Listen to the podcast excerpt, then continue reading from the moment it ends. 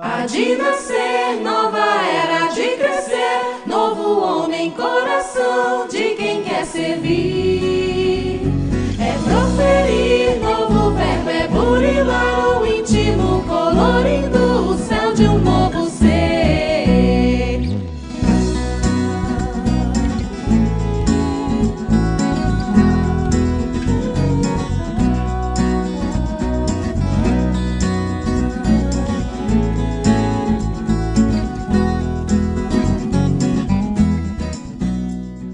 pessoal, estamos iniciando mais um episódio do Pode Ser. Aqui é Thiago Franklin e como a doença vem de dentro para fora, isto é, do espírito para a matéria, o encontro da cura também dependerá da renovação interior do enfermo.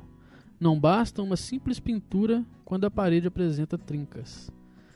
Bom, eu encontrei essa referência desse texto como sendo de Emmanuel, mas eu não encontrei em lugar nenhum. Mas vamos deixar uma referência como Emmanuel. Depois nós vamos procurar mais e trazer mais informações sobre ela. Olá pessoal, aqui é Haroldo.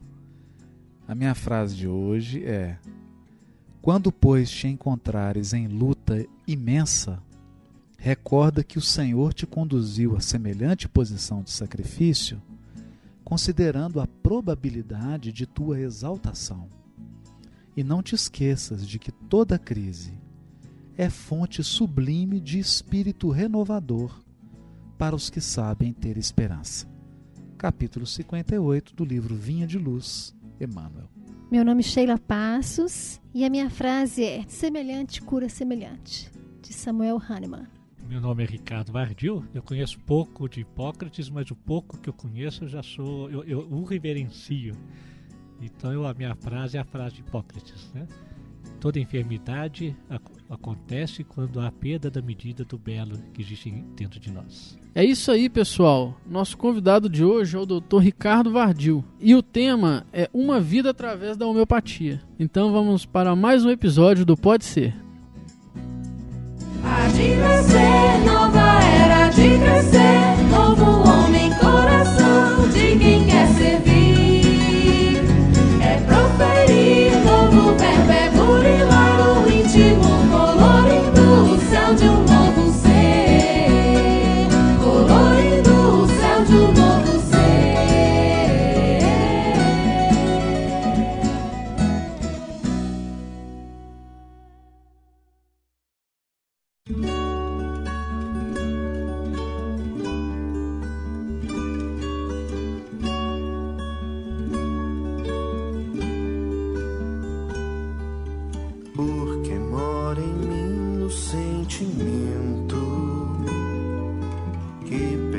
perfuma o sândalo, que torna doce o mel. Canto como quem abraça o vento. Colho a flor do pântano para enfeitar o céu. O Cristo é meu Pai, eu fogo ao sentir que ganhando estradas ultrapasso a vilania. Insisto em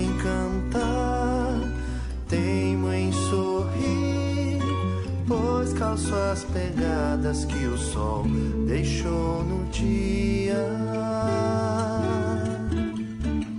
Vou me encontrar onde andei, na ofensa que esqueci, no pranto que enxuguei.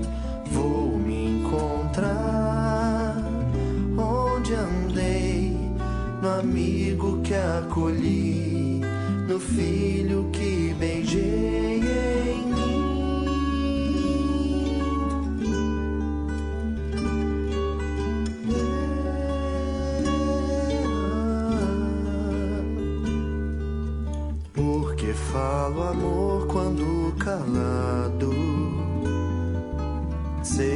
brota a vida do que a morte adubou.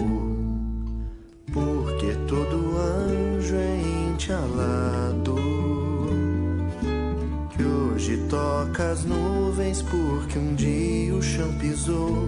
Confiro que há mais glória em servir. Água em pés cansados pode mais que a dor do açoite.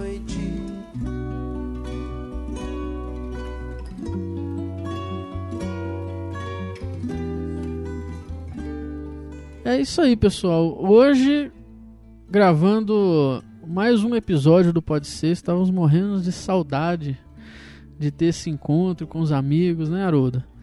E hoje nós vamos conversar com o Dr. Ricardo Vardil, um médico de Belo Horizonte, homeopata. Um, acho que todos que estão aqui na mesa já foram tratados por ele e tem algumas experiências para trazer, né? Gente, um abraço para todos. Há muito tempo a gente não gravava um podcast. E hoje muito especial porque a gente está na casa do Dr. Ricardo, com a esposa dele, na mesa, na sala, num clima assim de intimidade. O Dr. Ricardo já tratou de todos nós aqui, encarnados e desencarnados presentes. porque afinal de contas são muitos anos dedicados à homeopatia, à medicina, tratando das doenças do corpo, mas especialmente das agruras da alma. Então, para a gente é, um, é uma alegria enorme poder conversar com ele sobre essa trajetória de vida, essa experiência dele, ele que tanto nos ajuda. É uma pena que a gente só tenha tempo de procurá-lo quando está com algum problema. É verdade. Mas, aproveitando esse pode ser que hoje, graças a Deus, está todo mundo saudável e hoje nós vamos conversar sobre a trajetória dele. Viu, doutor Ricardo? É uma alegria tão grande estar na sua casa e poder conversar hoje, não num, num, numa consulta, mas de uma maneira descontraída e gostosa, viu? E dizer que todos estamos assim muito felizes de estar aqui na sua casa, né, e do acolhimento e de poder compartilhar histórias. Hoje a minha casa ficou toda colorida, iluminada, com a presença de todos, né?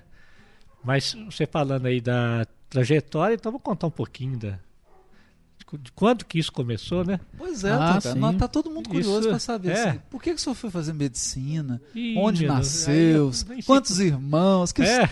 Conta um pouquinho Bom, aí, uma biografiazinha pra gente. um pouquinho, sabe? Quando eu era pequenininho, eu- que eu ia tomar banho, que eu acho que foi ali que começou, sabe? Eu olhava assim o azulejo, ah, aqueles, aqueles branquinhos, como é que chama? Aqueles, o, o- o rejunte, e tinham alguns rejuntes que tinha falha, sabe? Aí sabe o que eu fazia? Eu pegava uma pasta de dente e ia juntando as falhas do, do rejunte e me sentindo o maior médico que estivesse fazendo uma cirurgia. Então, meu primeiro momento de medicina mãe, né? foi, foi catar os buracos de rejunte do azulejo lá do banheiro. Mas eu já tinha sempre na alma que eu ia ser médico. Eu nunca pensei em mais nada. Nunca, nunca pensei em mais nada. Né? E, e- e eu vim de uma família espírita, né? Muito espírita lá de Sacramento, né? É, a minha mãe é, tia, é sobrinha de Eurípides Passanufo. Então Nossa, eu cresci isso, doutor, ouvindo olha histórias só. do médico. É, é, quer dizer, é, Sobrinha é meu neta, a tio esposa avô, tá né? corrigindo. Isso. Sobrinha neta, tamanho do sobrinho. É, é, ele é meu tio avô, né? Ele é, é irmão do meu avô. Então eu cresci ouvindo histórias de Eurípides Passanufo, da minha mãe, da, da minha mãe, da minha avó, médico, homeopata, lá de Sacramento, aquela coisa de curar, de eu eu, eu cresci nesse meio. E, e a minha mãe sempre falava assim, você tem uma missão. E eu, e eu, eu, eu tô atrás dessa missão até hoje, não sei qual que é não, sabe? Mas é o fato que eu achava que tinha que ser médico mesmo, né? E, e de fato, aí foi, foi indo nessa visão, sem- nunca tive dúvida de nada, nunca pensei em nada. Uma vez minha mãe me levou para um teste, esses testes Vocacional. vocacionais horrorosos, cheio de preencher aquele negócio. No final deu que podia ser tudo. Falei, deu em nada. Foi tudo ou nada, mas não valeu de nada. Eu ia ser médico mesmo, né? Tá tudo bem.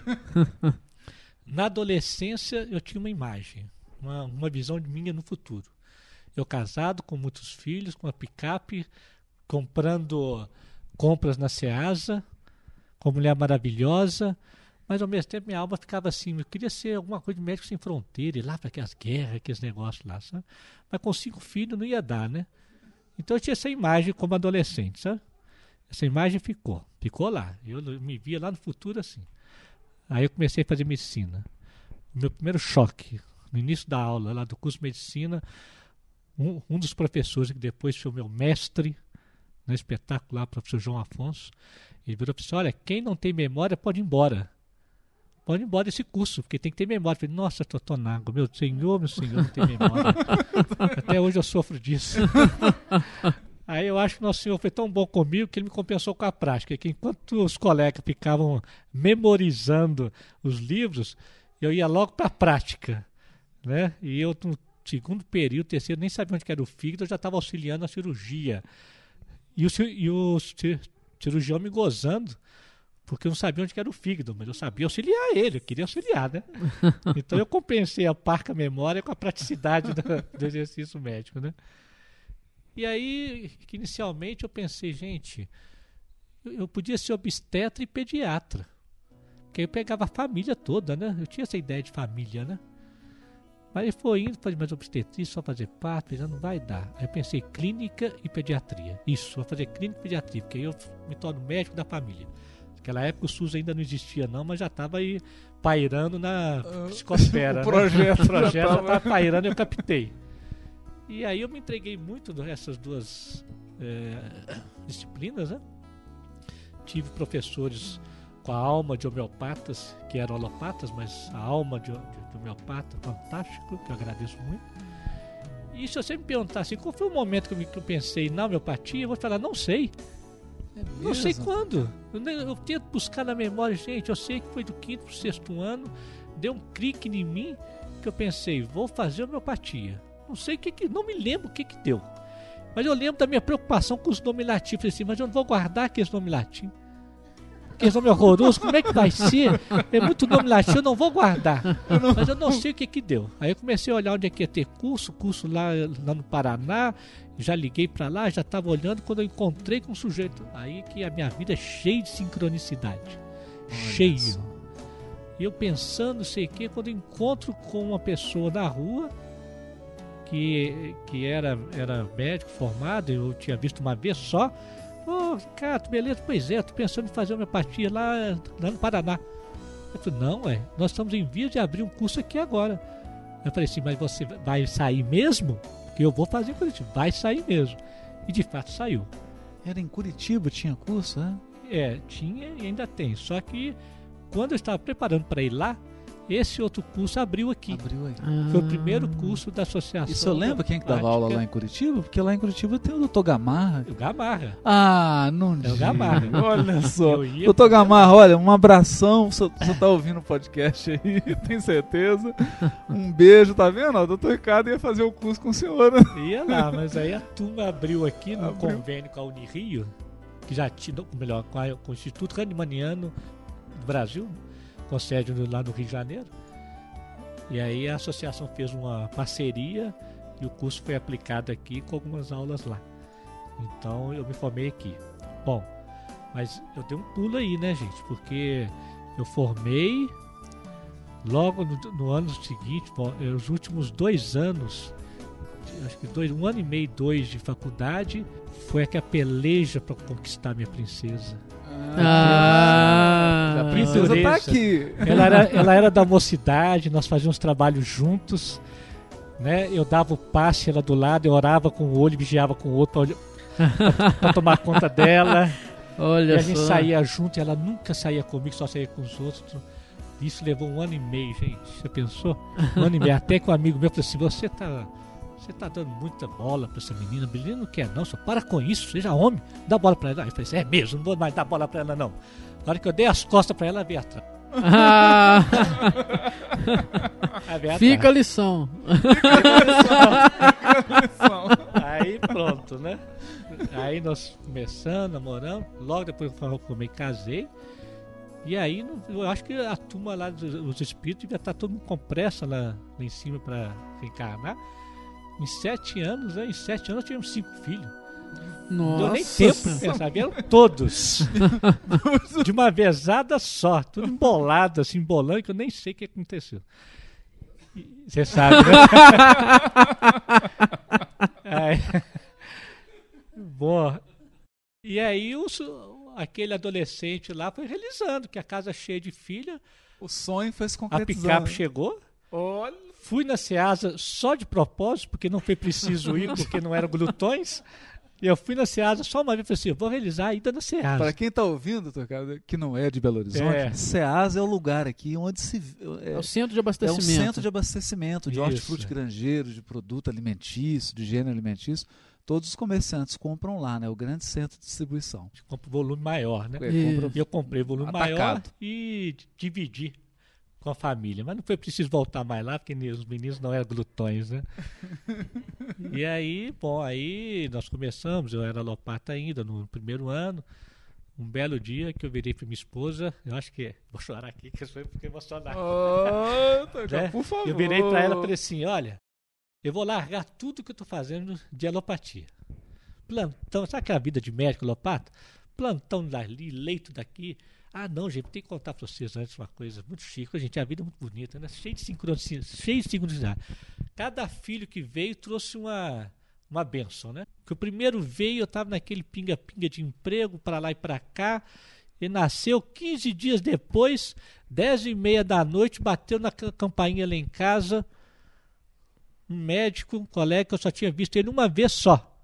Só uma vez. Ele bateu lá em casa e assim: Ô Ricardo, lembrei de você. Tem sete leitos lá no hospital, você quer pegar? Que é o doutor Ítalo. Falei, como assim você lembrou de mim? Eu só te vi uma vez. É, eu lembrei de você. Você quer pegar o leito? Claro. Passaram-se outras três semanas. A Gilca, esposa do Virgílio. Ô, Ricardo, lembrei de você. Tem uma vaga na KPM. Ah, é? E assim foi, gente. Cada filho trouxe um- uma coisa boa, um progresso, assim, nessa sincronicidade da vida, né? E filho a gente foi deixando para Nosso Senhor, o que mandar vem.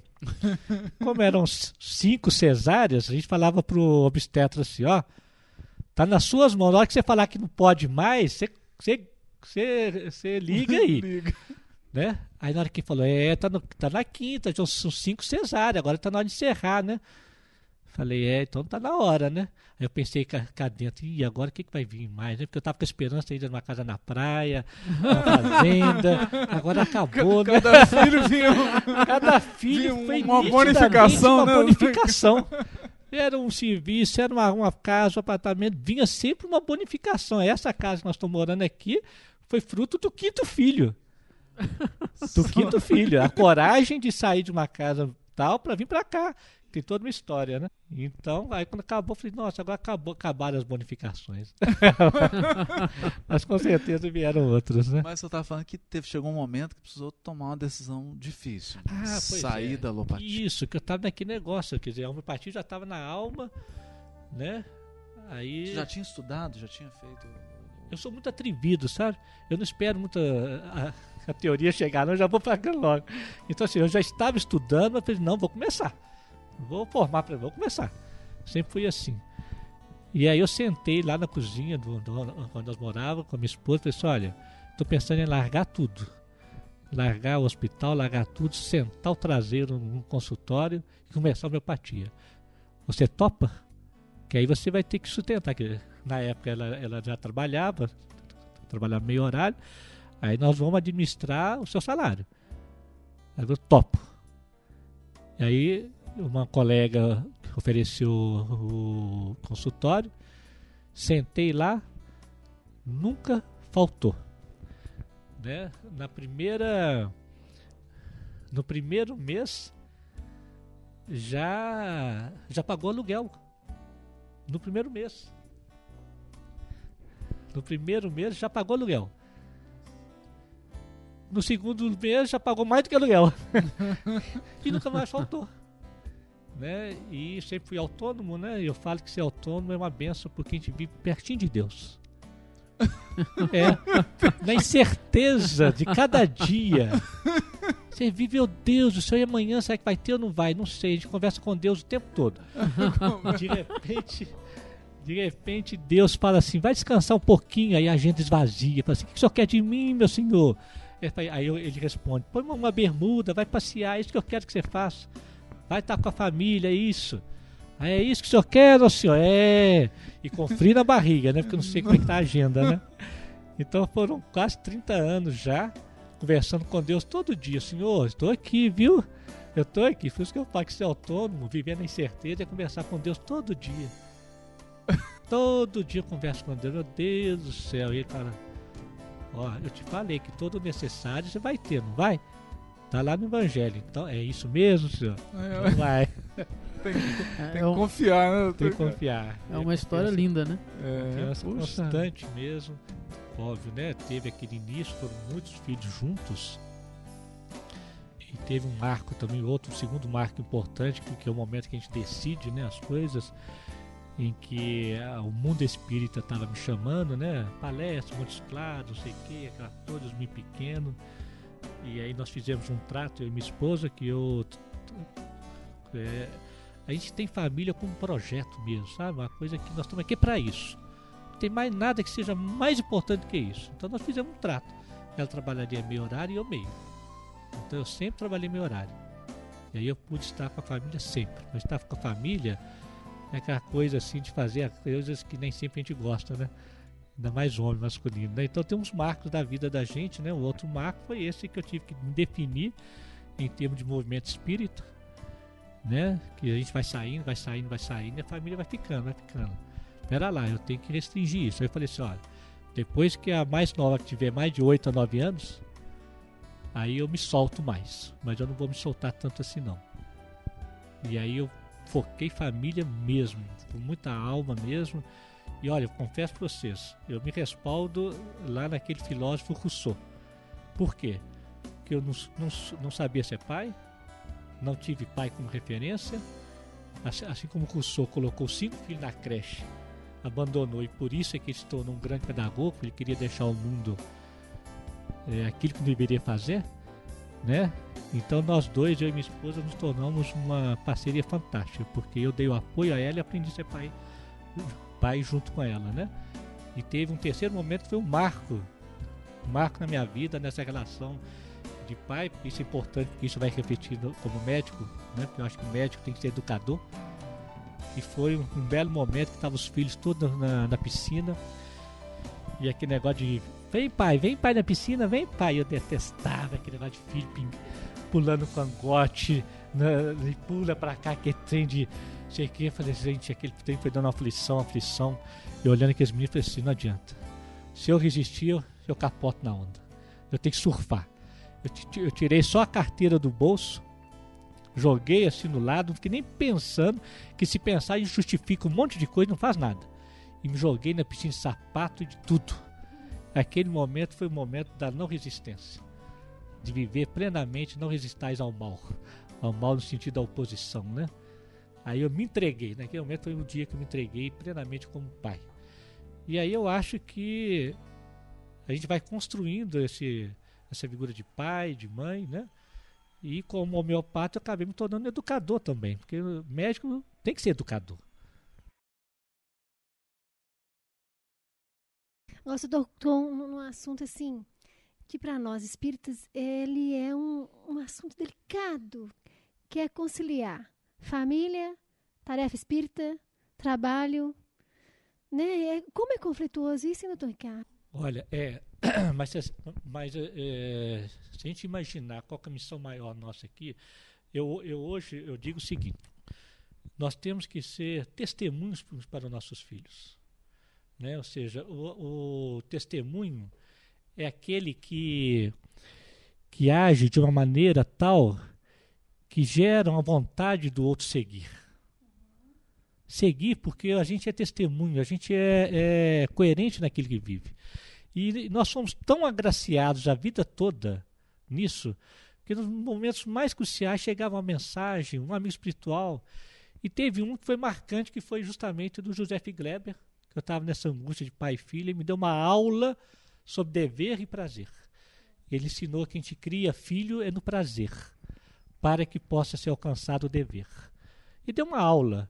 Aqui foi um, foi um, foi um momento também importante. Aí a partir daí o que aconteceu? É, é, seria muito incoerente da nossa parte não estar presente na vida deles. E isso foi tão bacana, tão intenso, que a gente conseguiu construir na família aqui. Se eu falar para vocês que tem 30 anos que a gente faz culto no lar ininterrupto, e os meninos gostam e fazem, vão com alegria, que às vezes eu ouço as famílias ah, não faz culto lá, faz isso aqui. Mas porque criança tem que ser com prazer. Você entendeu? A gente educa filho é no prazer, é na, é na, é na, é na, é na alegria, é na farra, é na coisa boa. Então essa aula do José, associado, que a minha esposa foi, ela, ela, ela, ela cresceu na rua, né? No bom sentido, né? Era uma molequinha de rua, né? E eu não. né? Então eu acho que assim, é difícil, mas a gente tem que priorizar. Entendeu? A família. Aquela coisa deles verem na gente uma coerência daquilo que a gente está falando lá e a gente está vivendo aqui. Né? Porque a gente tem que estar presente naqueles momentos mais importantes. É a, é, a, é, a, é a reunião da escola, é a festa junina da escola, é aquele momento que ele começa a aprender a ler e tudo ser comemorado tudo ser com comoção, comover, comemorar intensamente, fazer culto no, no telhado, a gente fazia culto no telhado, em cima da árvore, debaixo da mesa. É, a gente inventava. E quem, quem menino que não queria fazer culto? Eles queriam fazer culto porque a gente inventava, a gente assava batata doce na fogueira para falar de Jesus. Então eles adoravam o culto. E a hora que chega a adolescência, a gente fazia culto provocante, porque, porque adolescente gosta de polemizar, discutir. Então a gente levantava tema para provocar, deixar de falar, de falar, falar e parar de dar lição de moral e censura. Né? Então, então eu digo assim, valeu a pena? Valeu. Porque a família nossa é um show de bola. Cada um tem seu problema? Tem. Seus núcleos a serem trabalhados na vida? Tem. Não estou falando de resultados, né? Mas essa, essa, esse drama tem que ser dividido é, os dois. Tem que ser compartilhado, sim. Eu vejo muito isso no meio espírita, gente, muito. E eu atendo muita gente espírita. Os filhos não são espíritas, não frequentam a casa espírita. É... Ai, não consigo fazer o culto. Lógico, é que é... o espírito tem umas manias assim de. É quem fala. É, é, é, que é justamente isso que eu estou falando. Não, não vive com prazer com a, com a criança. E, e, eu acho assim que é, que é por exemplo, eu não lembro, meu pai sempre foi espírita, atendia, era médium de cura, atendia gente que vinha de tudo quando é lado, mas eu não lembro do meu pai.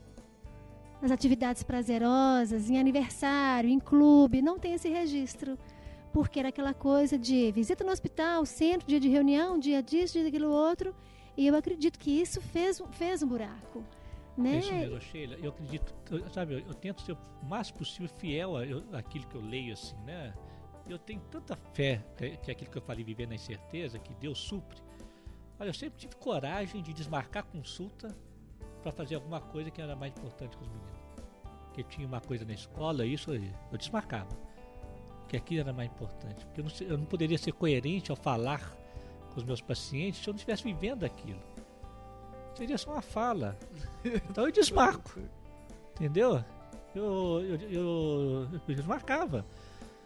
Né? Então acho que é isso mesmo, Sheila. É, é, não é fácil. A gente acha que. Ah, é interessante que eu fazer uma associação, né? A minha mãe sempre fala assim: você tem uma missão a cumprir, uma missão a cumprir. Depois de velho, agora há pouco tempo, eu falei, gente, eu não tenho uma missão, não. Eu tenho que transformar a vida numa missão. A vida é uma missão. Cada momento da vida é uma missão. E como isso é difícil, gente. Né? Quando Emmanuel fala assim: se a gente cuidasse dos deveres mais imediatos da vida, dois terços dos problemas estariam resolvidos. O outro um terço, deixa para Deus resolver. Emmanuel fala isso. Então você imagina, eu sofro com isso. Eu acho que estou na intimidade. A irmã Aila também fala ah, isso. Não, essa parte é com Deus. Deixa, deixa com Deus. Deixa, né? Quando nós estamos na intimidade do ser aqui, eu acho que a gente no meio espírita falta muito testemunho. Né? Falta testemunho. Nós subimos a tribuna, falamos conhecimento, para lá, para lá, mas nós não somos testemunhos. Nós temos que testemunhar a nosso lado humano. Como é difícil, gente. Não é fácil. Então tem uma mensagem Mônica que fala assim que nós ficamos buscando muito a palavra do, dos espíritos, né, o testemunho do tal, mas nós é que temos que ser testemunho. De falar como que é dor, é difícil. É difícil, foi difícil para mim, porque a minha natureza é contemplativa, filosófica. Aquela coisa assim. Eu tenho que baixar lá embaixo. Eu, eu brinco que eu falo assim, meu Deus, eu, eu saí da, da, da biblioteca de Alexandria pra limpar a bunda de menino, pra brincar de piscina com menino, pra brincar, correr pra ver para cá de menino, pra ir na escola de menino. Meu Deus do céu, foi doloroso demais. E é sofrido isso. Perceber o valor. Eu confesso pra vocês que tem pouco tempo que eu tô começando a, a ver assim. é, é, transformar a razão em sentimento, né? Pensei a grandeza disso, porque os espíritos falam isso o tempo todo, da filosofia, todos os sábios falam isso.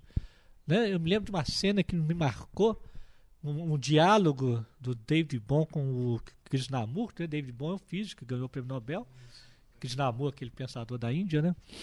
Eles conversando, eles falaram assim, no futuro, onde nós vamos encontrar um físico? Aí eles responderam, provavelmente cuidando de uma horta. Porque quem cuida de uma horta sabe de tudo. Nossa. Falei, meu Deus do céu. Né? Então eu vou ter que fazer suco mesmo pros meninos, vitamina, levar café. E aí eu, eu pautei isso com um propósito didático da vida. E ainda hoje assim, o propósito de Isso não é mu- fácil, Isso é muito lindo. mas é muito gostoso. O senhor disse que é, é de Sacramento, né? É isso. Você passou a sua infância em Sacramento? Não, eu sou daqui. A minha mãe, Ah, os meus familiares lado de mãe é que são, são lá de Sacramento. É, né? porque isso tudo que você está falando, cara, lembra. Primeiro, me ocorreu aqui uma grande dificuldade que a gente tem hoje, né, espírita, e, e principalmente nós somos pais, somos cheios de obrigações, cheios de coisas. Lembra um pouco o cristianismo primitivo e, o- e um exemplo que o Eurípides dava, né, o Eurípides Bassanufo, Sacramento, né? Sim. lembrando sua cidade natal, né? É, esse, essa simplicidade de estar lidando com, a- com os fatos da vida e tirar a sabedoria do cotidiano. Esse é um desafio, né? É, eu É, falo assim então- que nós espíritas temos muita dificuldade de fazer conectividade, né? Da gente conectar esse o conhecimento, o pensamento com a vida prática, né? Do cotidiano. Essa eu acho que é a maior dificuldade que nós temos.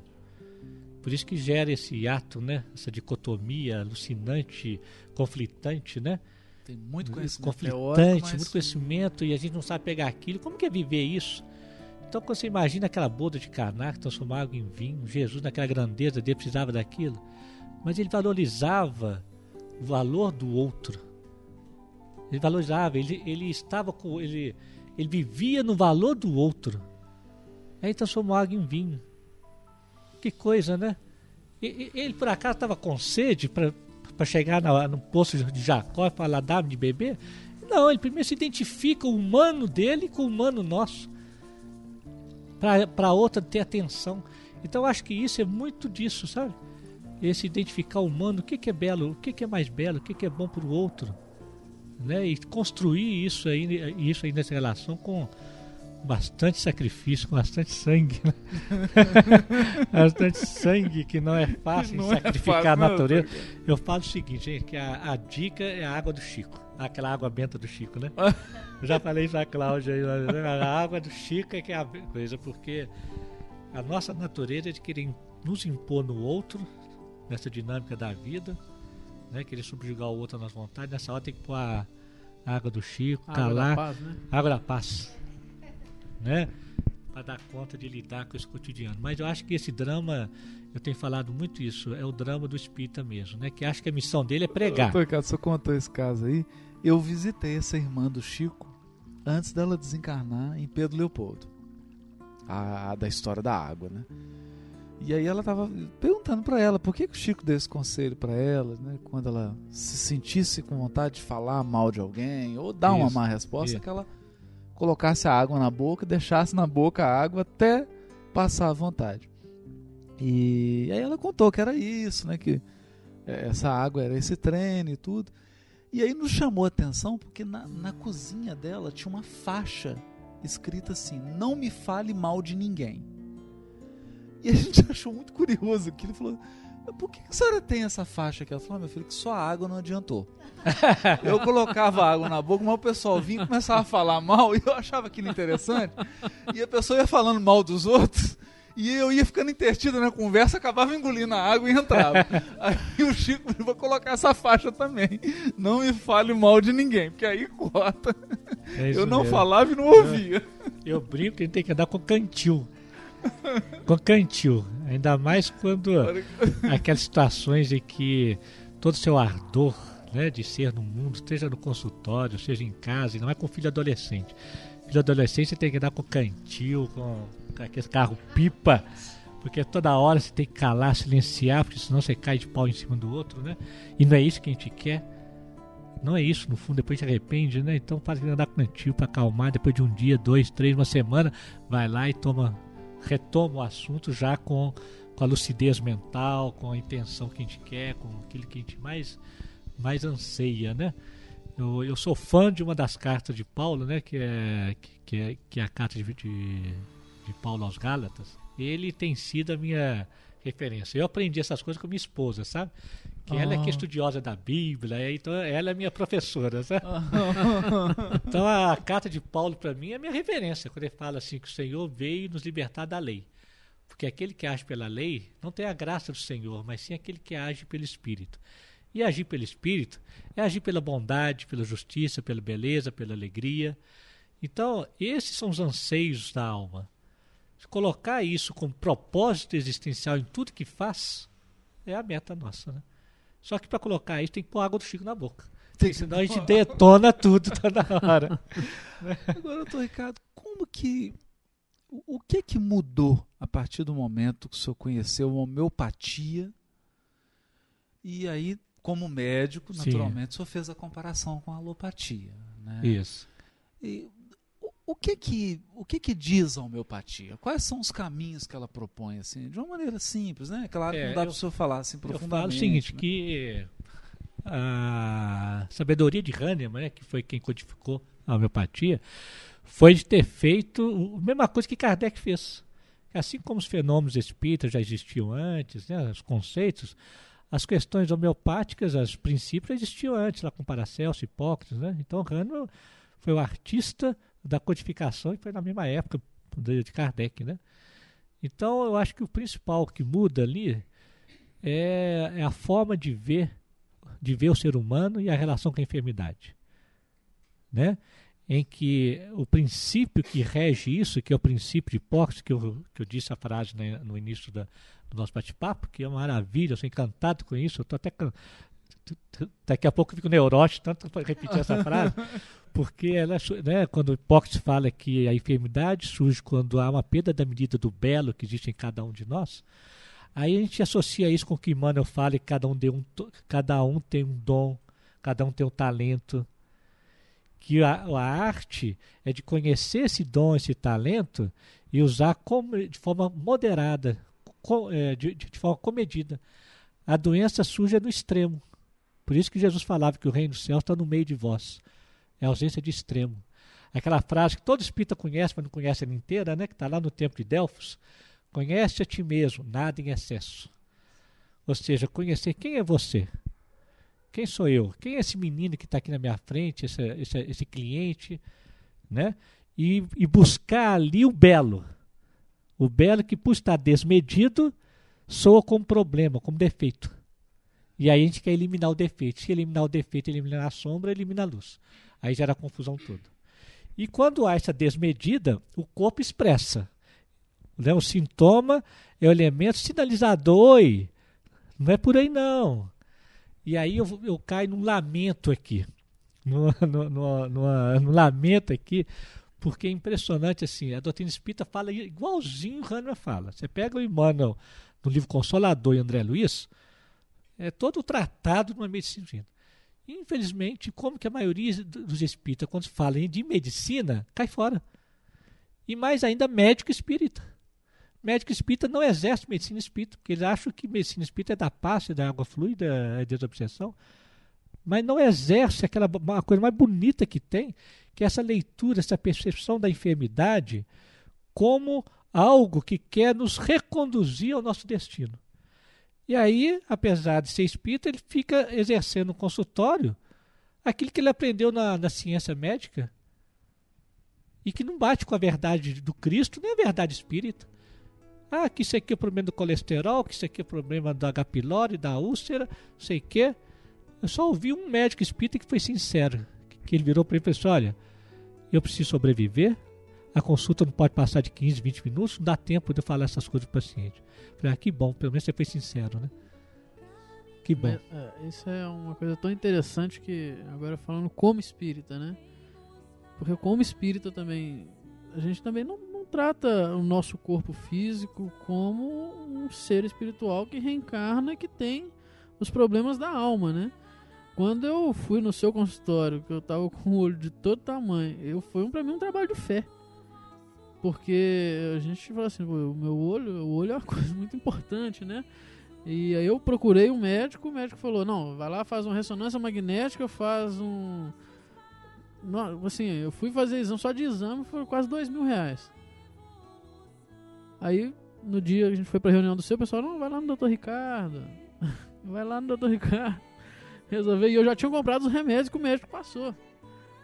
Corticoide, umas 10 caixas de corticoide, mais não sei o que. Eu falei, gente, eu não vou tomar esse corticoide, não. Eu falei com a Natália, você é doido. Você não vai tomar isso aí, não, seu olho vai cair. E o olho tava pra fora mesmo, tava, né? Aí o. Eu falei, não, eu vou lá no Dr. Ricardo, vou pagar uma consulta, vou lá, porque eu acho que eu tenho que fazer esse. Eu tenho que dar essa, essa parte, tem que sair de mim, né? Não posso ficar eternamente nesse negócio, né? Aí eu cheguei lá, conversei com ele, não tinha nem computador na sala, umas fichinhas. As fichinhas Eu amarelas. falei, meu Deus, me fazer aqui, né? Pô, gostei Deixa eu voltar pra casa tomar um remédio. Eu devo ter pensado, eu tô achando que eu tô ficando é doido. Nem computador exame tem nenhum, aqui. Pediu Eu exame me nenhum. senti entrando na sala do filme Matrix, assim, que- sendo assim, na- lá no oráculo, né? Aí, não, conversar, fomos falar, não, como é que aconteceu isso, né, tal.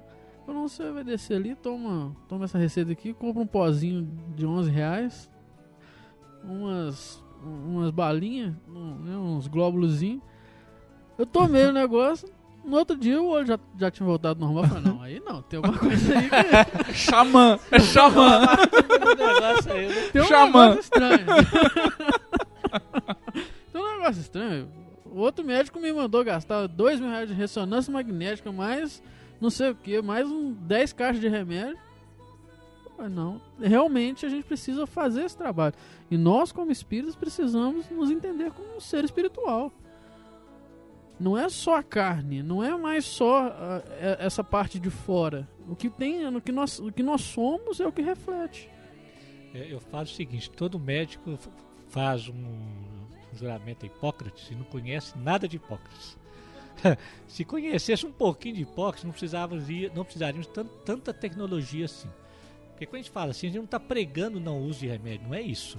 A gente está pregando é o cogitar, é o pensar, em dar significado àquilo. Né? É, Hipócrates fala, tem uma frase dele muito bonita que fala assim: é, primeiro use a palavra depois a planta, depois a droga, depois a bisturi. A arte médica é você saber fazer juízo disso, isso aqui é lindo. Não é contra nem nada não, é saber usar de acordo com o momento o que, que, tá, que, que é possível. Tem gente que Tem cura, momento tem que usar o bisturi, né, tem que usar bisturi, tem que usar a droga, é uma bênção. Tudo é de Deus. O que a gente pede é para não inverter a ordem e não perder a reflexão. Cogitar. O que, que significa esse sintoma? O que, que quer dizer para mim? Ele quer me libertar de algo. Ele quer que eu saia fora da lei para viver no espírito. Toma um remédio, mas cogita, pensa. Pensa. Só que nós vivemos num mundo de, de tecnologia. Né? A ciência hoje já não pesquisa mais, não busca a verdade pela verdade mais. A pesquisa tem interesse, sempre tem outros interesses, como, como dizia Foucault. Né? A verdade tem sempre uma, um poder por detrás disso. Perdeu-se o fio e eu falo que a medicina ficou um pouco para trás. E os médicos, como eles espírita também, que eu fico injuriado. Que se Jesus falou que o que entra pela boca e que não, não é o que entra pela boca, mas é o que sai e contamina, por que, que eles ficam tão preocupados com bactéria, com colesterol, gordura, com não sei o quê? Porque a ciência falou isso, mas a ciência não diz a verdade, a verdade é transitória. Ela vai mudando, a ciência busca a verdade, mas não, não, não, não finaliza a verdade. Não finaliza. Né? Se os seus olhos forem bons, tudo mais será. Olha só que coisa linda, gente. Isso é medicina. Né? E por que, que a gente fica ali naquele negócio? Aí o espírito é assim, na hora que o bicho tá pegando lá e corre, não sei o que. Ah, deixa eu tirar. E hoje, então, que nós estamos vivendo uma medicina muito mais de risco do que de cuidado, o tal do check-up é um horror, porque a pessoa tá saudável, não sentia nada. Agora faz check-up tem um monte de doença É. que tem que tirar tudo. né? E eu, quando eu disse no início aqui que eu tive dois, eh, dois mestres alopatas. Um deles, que é o João Afonso que eu falei, que ele falava pra gente assim: reconhece o bom profissional pela quantidade de exames que pede. Quanto mais pede, mais burro é. Nossa, Você imagina. Eu cresci com medo de pedir exame. e me tornei homeopata e que eu não peço mais nada. Só que hoje, depois de 30 anos, eu tô mais caridoso, que antes eu era mais cruel. Hoje eu peço exame para alegrar o meu paciente. Eu me fiz fraco para viver com os fracos, para salvar alguns. Então eu peço exame para ele sentir-se bem, seguro. Para ele, porque eu não preciso não. Ele fica seguro. Eu não preciso, mas ele fica bem, olhando o exame, coisa boa. É assim que tem que ser, respeitar, porque eu já fui muito radical. Né? Era aquele homeopata espírito radical. Aí nosso senhor mandou, deu uma- um acidente daqueles bom, daqueles bom que eu fiquei afastado quatro meses. Aí quando eu vi que, que maravilha que é uma anestesia, gente, quando você tá todo quebrado. Que maravilha que é um, que é um, que é um remédio que faz a gente dormir. Achei uma benção, né? A minha esposa. Ah, não posso falar isso não, que tá de público. Censura, censura. Depois eu conto em. Censura que esse podcast Aí tem criança que ouve. Lá quatro meses saí dali menos radical. Que antes eu queria levar os pacientes na bucha ali na até o final, na fidelidade, né? Na fidelidade ao princípio, aquele trem, né? E esses dias mesmo, e ainda estou trabalhando nisso cada vez mais, essa semana mesmo eu estava vendo uma historinha de Francisco de Assis. Falei, gente do céu, o que, que é isso, né? Eh, os frades tinham o hábito de fazer aqueles jejuns prolongados, né? Uma bela noite, um frade começa a chorar, chorando alto, chorando. Que foi? Eu não dou conta, eu não dou conta mais de fazer jejum, eu sou um fraco. Gente, Francisco de Assis, em vez de chegar lá, não, você dá conta, vamos, eu tô com você, não. Ah, você não é capaz mesmo. Então você sai fora que eu vou continuar fazendo. Que a gente é assim com as pessoas, né? né? Com aqueles que não dão conta. Sabe o que, que o Francisco fez, gente? Foi lá, cozinhou um franguinho, comeu junto com o frade. comeu um franguinho junto com o frade. Falei, meu Deus do céu, eu tenho que aprender mais ainda a ter misericórdia. Que a justiça eu já tenho, não tem misericórdia. Olha, comer um franguinho junto com o outro. Porque às vezes a gente tem um ideal e quer impor o ideal no outro. O outro não dá conta, a gente exclui. Mas Francisco de Assis não excluiu, não. Foi lá e comeu franguinho junto com ele. Olha que coisa doida, né, gente? Que Nossa. lindo, né? É. Então ainda estou nesse processo de, aprendi- de aprendizagem, né? De vez em quando ainda dá vontade de porcar uns, assim, porque chega lá, colesterol aqui, colesterol aqui. né?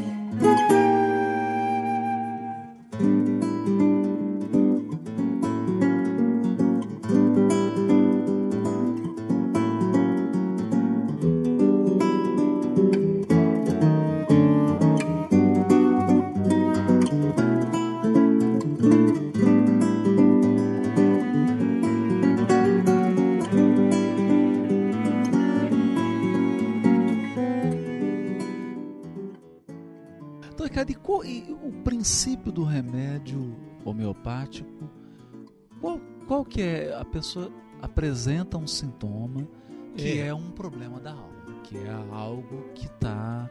Então nós temos uma pergunta aqui que foi feita extremo. para Emmanuel, que vai coroar essa sua pergunta. Olha só. Opa, que maravilha. Perguntaram no livro, é, tá no livro Plantão de Respostas. Perguntaram assim, ó: É verdade que a homeopatia age no perispírito? Aí a resposta de Emmanuel foi a seguinte: O medicamento homeopático atua energeticamente e não quimicamente. Ou seja, sua ação terapêutica vai se dar no plano dinâmico ou energético do corpo humano, que se localiza no perispírito. A medicação estimula energeticamente o perispírito, que por ressonância vibratória equilibra as disfunções existentes. Isto é, o além de tratar doenças físicas, atua também no tratamento dos desequilíbrios emocionais e mentais, promovendo então o reequilíbrio físico e espiritual. Nossa, Bacana, eu nunca tinha visto essa resposta, não. É, tá no plantão de resposta. que coisa bonita. Então, olha só que chique, eu nunca tinha Mas visto. o- Mas o princípio do fenômeno eu, eu- eu sintetizaria como sendo o princípio da compaixão. O que quer dizer isso? Todo medicamento homeopático ele é experimentado em pessoas. Nós fazemos auto-experimentações. Em grupo, cada um relata o que, sentiu ao experimentar o medicamento. E ali a gente faz uma síntese, a gente busca a virtude do medicamento, o talento, a virtude do medicamento. A gente faz a síntese. Aí, pela lei de semelhante, quando o paciente chega apresentando a dinâmica, a gente busca a síntese ali na consulta, a gente busca perceber o belo que está desmedido, qual é a virtude do paciente. E pela lei de semelhante, a gente busca qual remédio que nós experimentamos ou alguém experimentou e compartilhou conosco para ser dado. Aí semelhante cura semelhante. Então, a, a virtude do remédio provoca um, um, um- um movimento curativo no outro. Que é a lei da vida, semelhante cura semelhante. A vida é toda assim. Né? Se você vê os casais, os casais estão juntos por semelhança, que se apresentam opostos, em oposição. Você sempre vai ser assim. Nós sempre atraímos o oposto. Se tem um tímido, tem outro que é extrovertido. Tem um pão duro, tem, um outro que é gastador. Ambos têm problemas semelhantes, só estão nos extremos. Por isso que a vida une-os para que haja a busca do meio, o caminho do meio dos orientais, né? o meio, a medida. E aí que é bonito você perceber isso no outro. Qual é? Quem sou eu? Quem sou eu? Quem é essa minha companheira? Nós somos extremos. O caminho é o tempero. Eu falo que um bom mexido tem que ter muita coisa diferente, né? Né? Não pode ser mexido só de uma coisa, não é mexido. Então, o que a medicação homeopática faz, ao ser dada seguindo esse princípio, é provocar a ida para o meio. Que nós estamos nos extremos, né? nas emoções, no sentimento e o corpo falando. A medicação induz o meio, por isso chama remediar, remédio, remediar, médio, meio. Por isso que chama pôr no meio. O remédio põe no meio. É aquilo que Platão falava, o homem é de natureza boa. Então a medicação induz esse processo do meio. Ele resgata o centro. A partir daí é com ele. No que resgata o centro, resgata o processo de saúde. Processo de saúde é o que, que é? Não é ausência de sintoma, como é na alopatia. A saúde é a capacidade de exteriorizar o conflito de forma benigna, que são os processos de exoneração. Pele, mucosa, catarro, secreções, vômito, diarreia, coceira. Por isso que esse é o ponto que todo mundo briga com a homeopatia. Ah, quando coçando. O homeopata adora quando coça, viu? Né? Adora. Ah, tá vomitando. Coisa boa, tá vomitando. tá cheio de catarro. Coisa boa. Era isso mesmo que eu ia te perguntar, doutor Ricardo, porque tem esse temor quanto à homeopatia, né? Eu tenho, assim, muitas amigas que elas resistem à homeopatia com medo dessa exoneração, né? Com esse, com esse processo aí sintomático. E aí? Pois é, o processo exonerativo é a lei da vida. Isso pode, isso pode acontecer com remédio homeopático, pode acontecer com uma leitura, com a presença de uma pessoa. Aquele que catalisar o processo de cura e a pessoa for dócil a ele, vai fazer isso. Num, num acompanhamento psicoterapêutico ocorre. Mas só que como as pessoas não conhecem essa lei, que- Hipócrates já havia conhecido lá fora, o que acontece? De repente você está lá no consultório psicólogo com- e, e que, que começa a coçar. Aí vai aonde? Dermatologista. Como lá na curso de medicina a gente aprendeu a fazer, a, a dar nome aos bois. Ah, isso aí é psoríase, ah, isso. Aí dá nome ao boi e passa pomadinha. Aí começa a interferir. Aí a psicoterapia continua.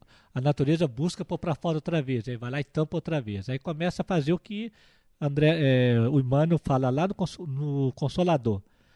Né? Os comprimidos, as injeções aliviam, mas o mal ressurgirá em outro plano. É aquilo que Jesus falou: vai, não torce a pecar, porque o mal maior vai, vai vir. Que é o que na homeopatia a gente chama de metástase mórbida. Então, o processo, esse temor da homeopatia, isso é da vida. Se a homeopatia não fizer, alguém faz. Mas, mas já acontece no dia a dia. Pois é, e aquilo, e aquilo que a gente enxerga como doença, Isso. mas que na verdade é o caminho da cura. É o caminho da cura. Esse- Porque aí, está te curando. Pois é, aí vai uma pessoa e fala, ah, com cólica de rins, ah, que bom que você fez uma, um, É, a gente uma tem que có- ver, a gente tem que analisar o conjunto, né? Ou seja, é, é- é de dentro para fora o processo de cura, e de cima para baixo. Então, você imagina, né? Então, a pessoa explica tá melhor, como é que é esse dente de dentro pra fora, de cima pra baixo. De cima para baixo, É, explica melhor. que é a, que é a lei de cura, né? É um dos aspectos da lei de cura, né? Então, você imagina, se a pessoa tem... Para nós homeopatas, não existe incurabilidade. Isso é uma questão individual. Porque na alopatia, ah, você tem um problema de hipotireoidismo, vai usar o remédio o resto da vida. Para nós, não. Depende. Ela, ela pode ser curável. Ah, hipertenso, remédio o resto da vida. Depende. Então, um, é, uma dessas pessoas, ao tomar a medicação e o processo de cura começar a acontecer, ela vai adoecer de outro plano de enfermidade. Então, ela deixa de ter uma hipertensão, que é órgão nobre, aparelho circulatório, de repente pode começar a ter dores articulares, dores musculares. Ela está no processo de cura. Saiu de um órgão nobre para um menos nobre. E mais na frente vai sair desse, desse órgão esquelético, músculo esquelético, para um outro menos nobre. Hum, E vai pra mais externo, vai, Vai pra mais pele, externo. por exemplo. Muito conhecida aí por alguns pediatras já até perceberam isso, já estão já estão poderando, é a criança com asma e com bronquite. Quando começa a, a- a curar asma, bronquite, aparece o eczema, que é uma, uma lesão de pele. Se passar corticoide ali, volta a ter crise de bronquite. É o processo de cura. Pois é, nas febres, né, com criança. Então, assim, quando a gente é mãe de primeira viagem, a gente quase morre, porque começou a ter febre e a gente, fica- principalmente se ela é da área de saúde. Então, você já imagina ali uma convulsão que vai virar um monte de coisa. E aí, na homeopatia, a gente aprende a lidar com a febre. A gente aprende. Então, É. você dá um banho, né? Você põe um álcool na água e ali a água vai esfriando e a criança e a febre vai diminuindo. É, e aí o senhor fala assim: tá com febre, mas como é que tá o humor? Ah, tá com febre, mas tá brincando? Ah, que bom. então vai, vai. É, não há tanta coisa que você de falar, né? Tanta coisa. Então, é, é, Pode falar. Pode falar? É, não, Não, não, esse você, aspecto, você então, não está assim, cerceado, não. esse aspecto na criança. Isso é muito gente, angustiante. É, a doença na criança, eu falo que é a maior bênção de- dos pais conhecerem os filhos. Porque sempre tem um fator desencadeante psíquico, comportamental. Só que como a nossa cultura não tem esse olhar de observação, nós somos criados sempre responsabilizando o calor, o frio, a chuva, o picolé, né? Você nunca percebe na dimensão da criança, na dimensão da criança, o que que afetou. Então sempre tem algo que afeta, desarmoniza, a febre vem para a gente fala que é queima de arquivo, vem para reorganizar o processo. Eu, eu lembro que os meninos adoravam quando eles tinham febre, que acalmava, quietava, sabe? Eles saíam da febre outros, outro. Então a febre é um reorganizador psíquico. Né? O copo que encheu, entornou, a febre vem e reorganiza. E aí, você, aí no caso da consulta pai, nós vamos avaliar os fatores desencadeantes. Essa semana mesmo eu tive um caso, um caso assim, nossa, foi terrível, porque a menina ela acordou de madrugada com um pesadelo e entrou no quadro de insuficiência respiratória e foi pro CTI. Ela acordou com um pesadelo. Aí você vai ver o pesadelo, é o sofrimento dela do cotidiano, que não estava sendo tratado. E que no pesadelo foi demais. Ela acordou já sufocada, já foi pro CTI. Então você vai ver as febres, todas as, as doenças de menino, né? Tem fatores desencadeantes da natureza deles. Aí nós vamos buscar essa natureza e cuidar. E aí tem o drama da febre, todo mundo tem medo. Isso é por culpa dos, dos médicos, não é por culpa da ciência médica, não, porque todo médico aprende na faculdade que a febre, a febre facilita a formação dos leucócitos, a ida dos leucócitos, acesso de defesa até o local de infecção. Só que acontece, ninguém tem paciência mais com a mãe, né? Né? No, sentido da febre tá alta, vai ter convulsão. Antigamente criaram um horror da convulsão. Só 20% das crianças de 0 a 3 anos tem convulsão por reação, ou sobe de repente ou cai e tem convulsão. Ah, antigamente tinha que dar gadenal. Agora acabou, sabe que é uma reação metabólica. E nós, homeopatas, sabemos que a convulsão já é um reorganizador psíquico. Tanto é que é usada a convulsoterapia na psiquiatria, e André Luiz fala, de, fala disso no mundo maior, que é um reorganizador psíquico, então a convulsão é uma benção também. Se a febre não foi suficiente, a convulsão reorganiza. Mas o mundo tem medo. Então, criou-se esse pavor de, de febre, os pais ficam inquietos, com medo, então tem que entrar com antitérmico, ah, de 6 6 horas antitérmico. Aí você tira do organismo aquele elemento a favor dele. Aí as crianças tendem a adoecer mais frequentemente. E o senhor falava assim, sempre pra gente, né? é, que a febre era é, o- é o fogo que transmuta, né? Um transmutador, que modifica de um estado para outro. E senhor sempre falava assim, ah, depois da febre sempre tem um ganho. Isso. E é batata. isso. Então lá em casa era assim, febre, três dias de febrão e a gente tentando ali contornar, evitando ao máximo antitérmico. Ele ainda falava assim, ah, não, pra você, você dormir tranquilo, você dá um antitérmico. É, meu você dormir tranquilo, é isso mesmo. Pra você dormir tranquilo, você dá um antitérmico. E aí, é, e aí passava a febre e a criança começava a falar, ou começava a andar, ou começava um ganho assim, motor, ou um ganho. Então era impressionante. A gente começou a observar e como que a gente aguça a observação. E aí, às vezes, passava febre e empolava todo. Aí o senhor perguntava assim: é, tá de cima ou tá de baixo? Começou por cima ou começou por baixo? Né? Isso. Porque é, aí o senhor estava vendo se agravava o processo ou se estava no processo de melhora. Isso. Então, isso é muito legal. E o bacana disso é que você vai tomando posse do processo, você vai ficando, é, é que fala? Livre, sem os temores, os horrores do mundo. Ah, cuidado com isso, cuidado com aquilo, estou vivendo aí a dengue, né? Ah, como se o mosquito fosse o problema. Meu Deus, quantos já foram picados pela dengue, não teve nada? Como assim isso não tem jeito de medir? A maioria mede a exceção e põe culpa no, no- nisso, né? Mas é, o bacana desse processo é que as crianças que são tratadas assim desde cedo, os pais participando, a consciência crítica, a consciência de si mesmo que eles têm é fantástica. Então eu vejo hoje, depois de qua- de t- 30 anos, que a gente tem cliente que eu comecei com 8 meses de idade, né? Que chegam, eles chegam no consultório já falando direto o que, que é. Já fala direto. E não é porque é mais velho, não. Pequenininho.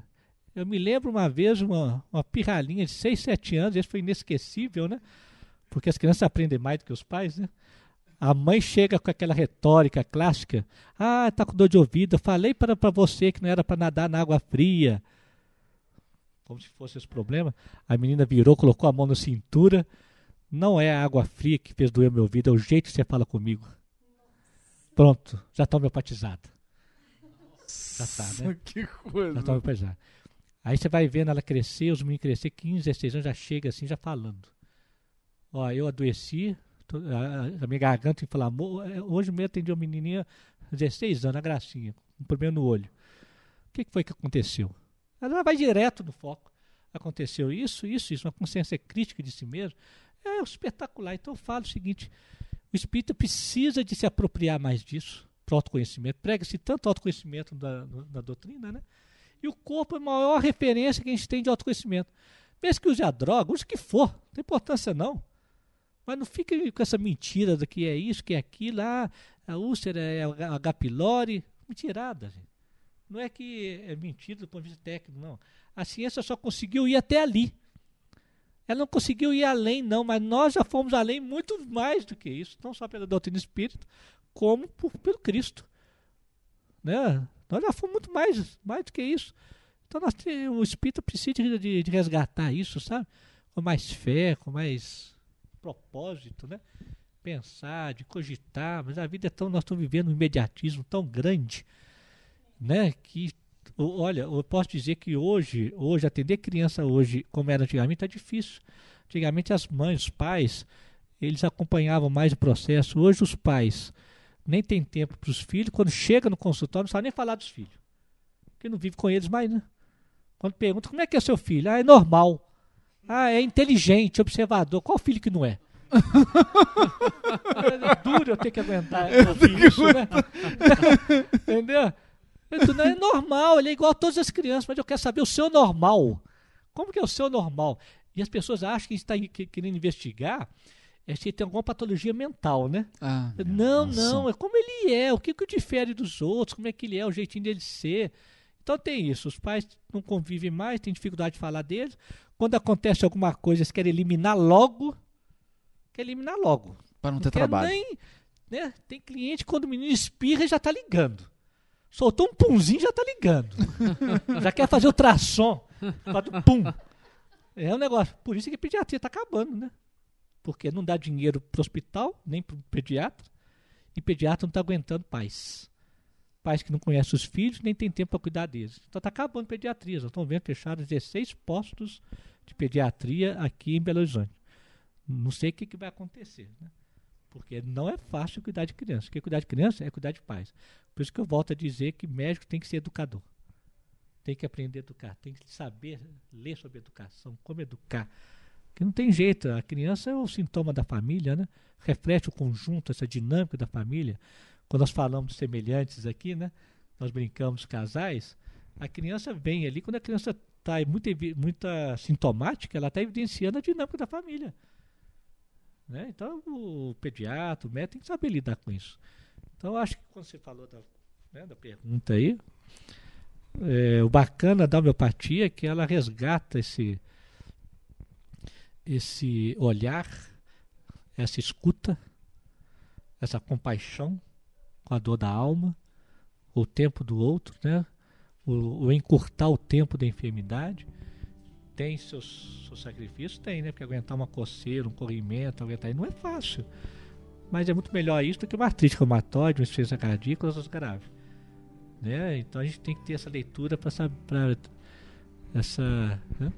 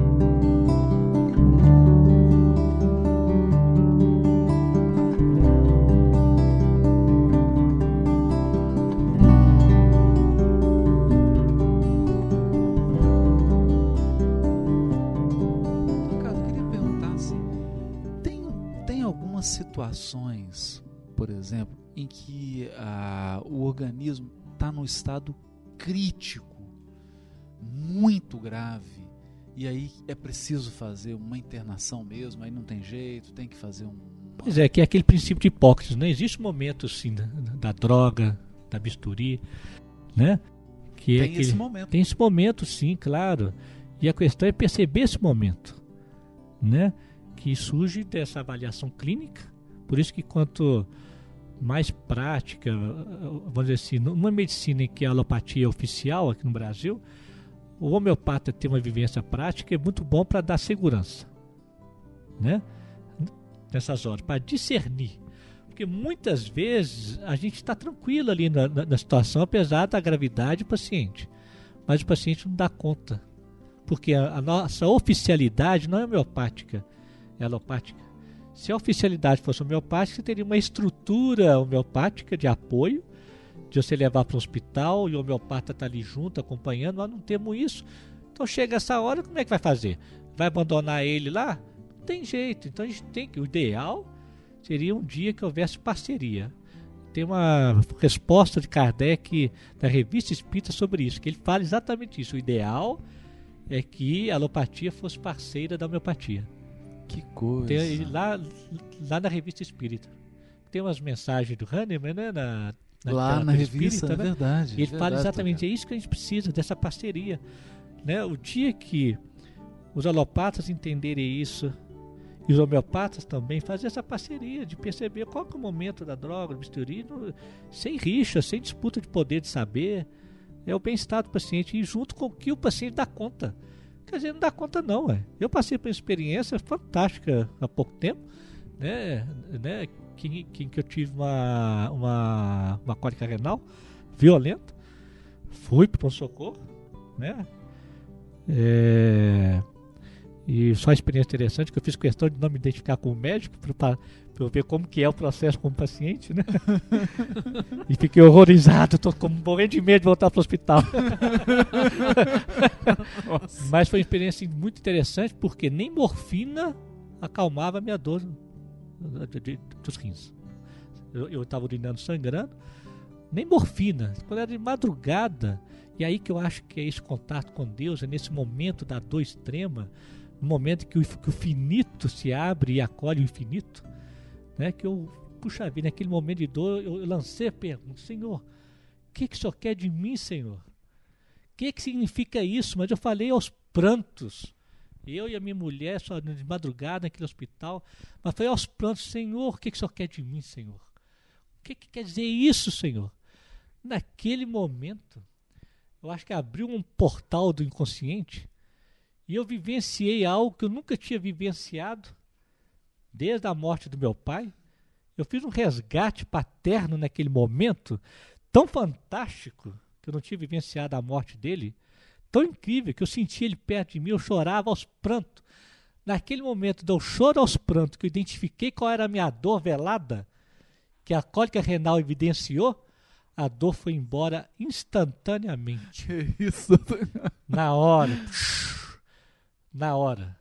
Eu, eu falei que a- a- o cálculo se desfez em lágrimas. Nossa. Se desfez. Porque depois eu fiz o exame, cadê o cálculo? Acabou. Falei, se desfez em lágrimas. Não era preciso mais. Eu já encontrei o que, que era a minha busca. Então, nesses E era uma, uma dor que estava na era uma dor gaveta. velada, era uma angústia de pai, né, que naquele momento re- retratava muito a minha dor vivendo a saída dos meus filhos de casa. A certeza se eles estavam sendo felizes ou não. Eu estava com dúvidas, angústias. É esse mesmo caminho de vocês? Aí depois que eu saí de, de lá, já sem a cólica, eu reuni todos, todos, perguntei por um, é isso mesmo que vocês querem? Vocês estão felizes? É isso mesmo? Então eu vou entregar todos para Deus. Eu entreguei, naquele momento da cólica. É isso mesmo, meu filho? Você está feliz com a sua escolha? É isso? E tem certeza? Então agora eu estou em paz. Que havia uma dúvida, uma angústia de pai. Aí eu desfiz aquele momento. E Foi um parto, um parto urinário. né? É. Então, nesses momentos de doença, ainda mais por doenças graves, como você falou que a gente vai para o hospital, é aquele momento de encontrar com Deus, gente. Sentir a nossa finitude, a nossa pequenez. E é mesmo, depois que você encontra, a coisa se desfaz. Eu- nós falamos aqui no início, a mensagem falou do testemunho, a gente tem que ser, tem que ser como diz Emmanuel, testemunho para os outros, né? Então tem Eu- N eu- exemplos cara, eu- assim. Eu viu? gostaria que o senhor falasse, porque eu vivi uma experiência né, com o senhor no consultório e o senhor me curou me citando uma frase, eu esqueci o nome, agora até gostaria que ficasse registrado, de um livro que o senhor tinha lido, de um padre italiano, que ele fala que a vocação nasce de uma provocação de Deus, né? Que Deus provoca a gente. É, o pai, o, que o que o Monsenhor Giussani, né, italiano. Acho que ao longo da vida, esse processo de busca nosso, que a gente está buscando com sede, né, que tem que ter fome, tem que ter sede, né, que a gente encontra a água viva através da, daquilo que se apresenta, né. Então esse foi um autor que me chegou num momento muito bacana, né, e ele tem essa fala, né, que, a- que Deus faz uma provocação para nascer a vocação. E aí eu encontrei algo semelhante em Emmanuel, quando ele fala assim, em todo sofrimento, todo sofrimento é manifestação de Deus em nossa vida, para que haja uma aprendizagem. Ou seja, uma- é a vida querendo uma resposta nova, positiva. Né? Esse autor fala isso, né? Que, que Deus nos provoca para que nasça uma resposta nova. Essa resposta nova a gente não sabe. Por isso que é, é, é- é aflitivo. É uma novidade. É algo que não está na nossa memória. Né? E ele compara um momento bonito, né? É, é algo semelhante à figura do, do, do Zaqueu. O Zaqueu na multidão queria ver Jesus, ele ansiava por aquilo. O que, que ele fez? O inusitado. O inusitado é subir uma árvore. Que a vida é, é- é- é- é- deveria ser assim. Respostas novas, inusitadas. Totalmente inesperadas. Quando tudo tinha que ser para um lado, você dá uma resposta. Então ele fala isso, da provocação que nasce uma vocação. A vida nos provoca naquilo que nós temos de talento. Para que a gente doe esse talento, ali vai nascendo uma vocação. Vai nascendo o dom. Eu me lembro, dentro dessa questão da provocação, o Bernardo era pequenininho e ele teve uma faringite, aquelas tosse de cachorro muito, né, muito, muito forte. E aí, de madrugada, eu e Júlio fomos levar o Bernardo pro, pro pronto-socorro. E eu tinha ligado de madrugada e não tinha conseguido falar com o senhor. Aí nós fomos pro pronto-socorro de madrugada e o médico atendeu falou assim, olha, ele tá tendo edema de glote e entrar com uma injeção de adrenalina, mas não sei o quê. E eu fiquei em pânico, porque eu não queria aquilo. Aí eu liguei de novo, o senhor acordou. Disse, olha, em casa tem tal medicamento? Tenho. Você vai dar de 10 em 10 minutos e você vai me ligando, vai me falando. E era aquele momento crucial, porque eu estava passando um momento assim, individual de que eu precisava ter mais fé. E olha, que saí daquele pronto-socorro de madrugada, eu vou voltar para casa. Eu vou dar o medicamento. Médico louco seu, hein? que loucura, eu tô ouvindo aqui assim, que loucura! E aí lá em casa, de 10 em 10 minutos e tal. E aí, às vezes o senhor ligava, às vezes eu ligava, como é que tá? Aí até que ele começou, eh, durante duas horas, né? Senão você volta pro hospital correndo com ele. O senhor falou. Aí como é que tá? Não era Ó, tão louco assim. Mas eu voltei pra casa e fui dando medicamento de, de, de 10 em 10 minutos. E aí como é que tá? Ele tá encatarrando. Aí eu falei, então tá bom. Então é isso mesmo. Como é que tá? Tá encatarrando. Aí começou a engasgar quando catarro. Não, então já saiu do risco e tudo. Mas pra mim, essa provocação é, não foi pra ele que foi a doença. Valeu, foi pra mim. Porque o quanto que mobilizou a fé e assim o acreditar num processo a seguir. Né? Então, assim, é, isso que o senhor está falando, e quando é criança, o processo não é só para o filho, o processo é para o pai. É para todo mundo, porque o Bernardo fez cinco anos e nunca tomou antibiótico, nunca tomou anti-inflamatório. E eu observo assim, quando ele começa já a ter medo de algumas coisas, eu falo assim: opa, tá adoecendo. É, isso que é bacana, Vai você adoecer. pegar antes do processo. Antes de né? adoecer. Ó, vai É. adoecer. O Bernardo tá assim, assim, assado e tal, e daí a pouco ele já começa. Então, essa observação nos amadurece muito como pai, né? Como pai, como mãe, e, e a, a observar o contexto. Ela é interessante você falando isso, né? Que é, antes do acidente eu era muito radical, né? Aí o, o acidente me fez menos radical, mas ainda estava ainda radical. E uma vez eu, eu- que eu ia lá para as nossas essas reuniões mediúnicas, como que são fantásticas, né? Que a gente vai pensando, pensando e vem a resposta depois. Aí eu entrei pensando assim sobre isso. Isso que você contou, puxa vida, até que ponto que eu tenho que insistir? A mãe está aflita, está sofrida. Meu Deus, eu insisto ou não, mas o ideal, pensando, pensando, veio uma mensagem, o doutor Skembre já tinha desencarnado. A média nem sabia o que eu estava pensando, veio o doutor Skembre e escreveu, colocando que tomasse cuidado para que o ideal não se tornasse um processo masoquista. O, masoquismo do ideal. Ah, que. Falei, Nossa Senhora, meu Deus do céu. Porque é isso. Às vezes, em nome do ideal, a gente não come o franguinho junto com o outro, igual Francisco de Assis.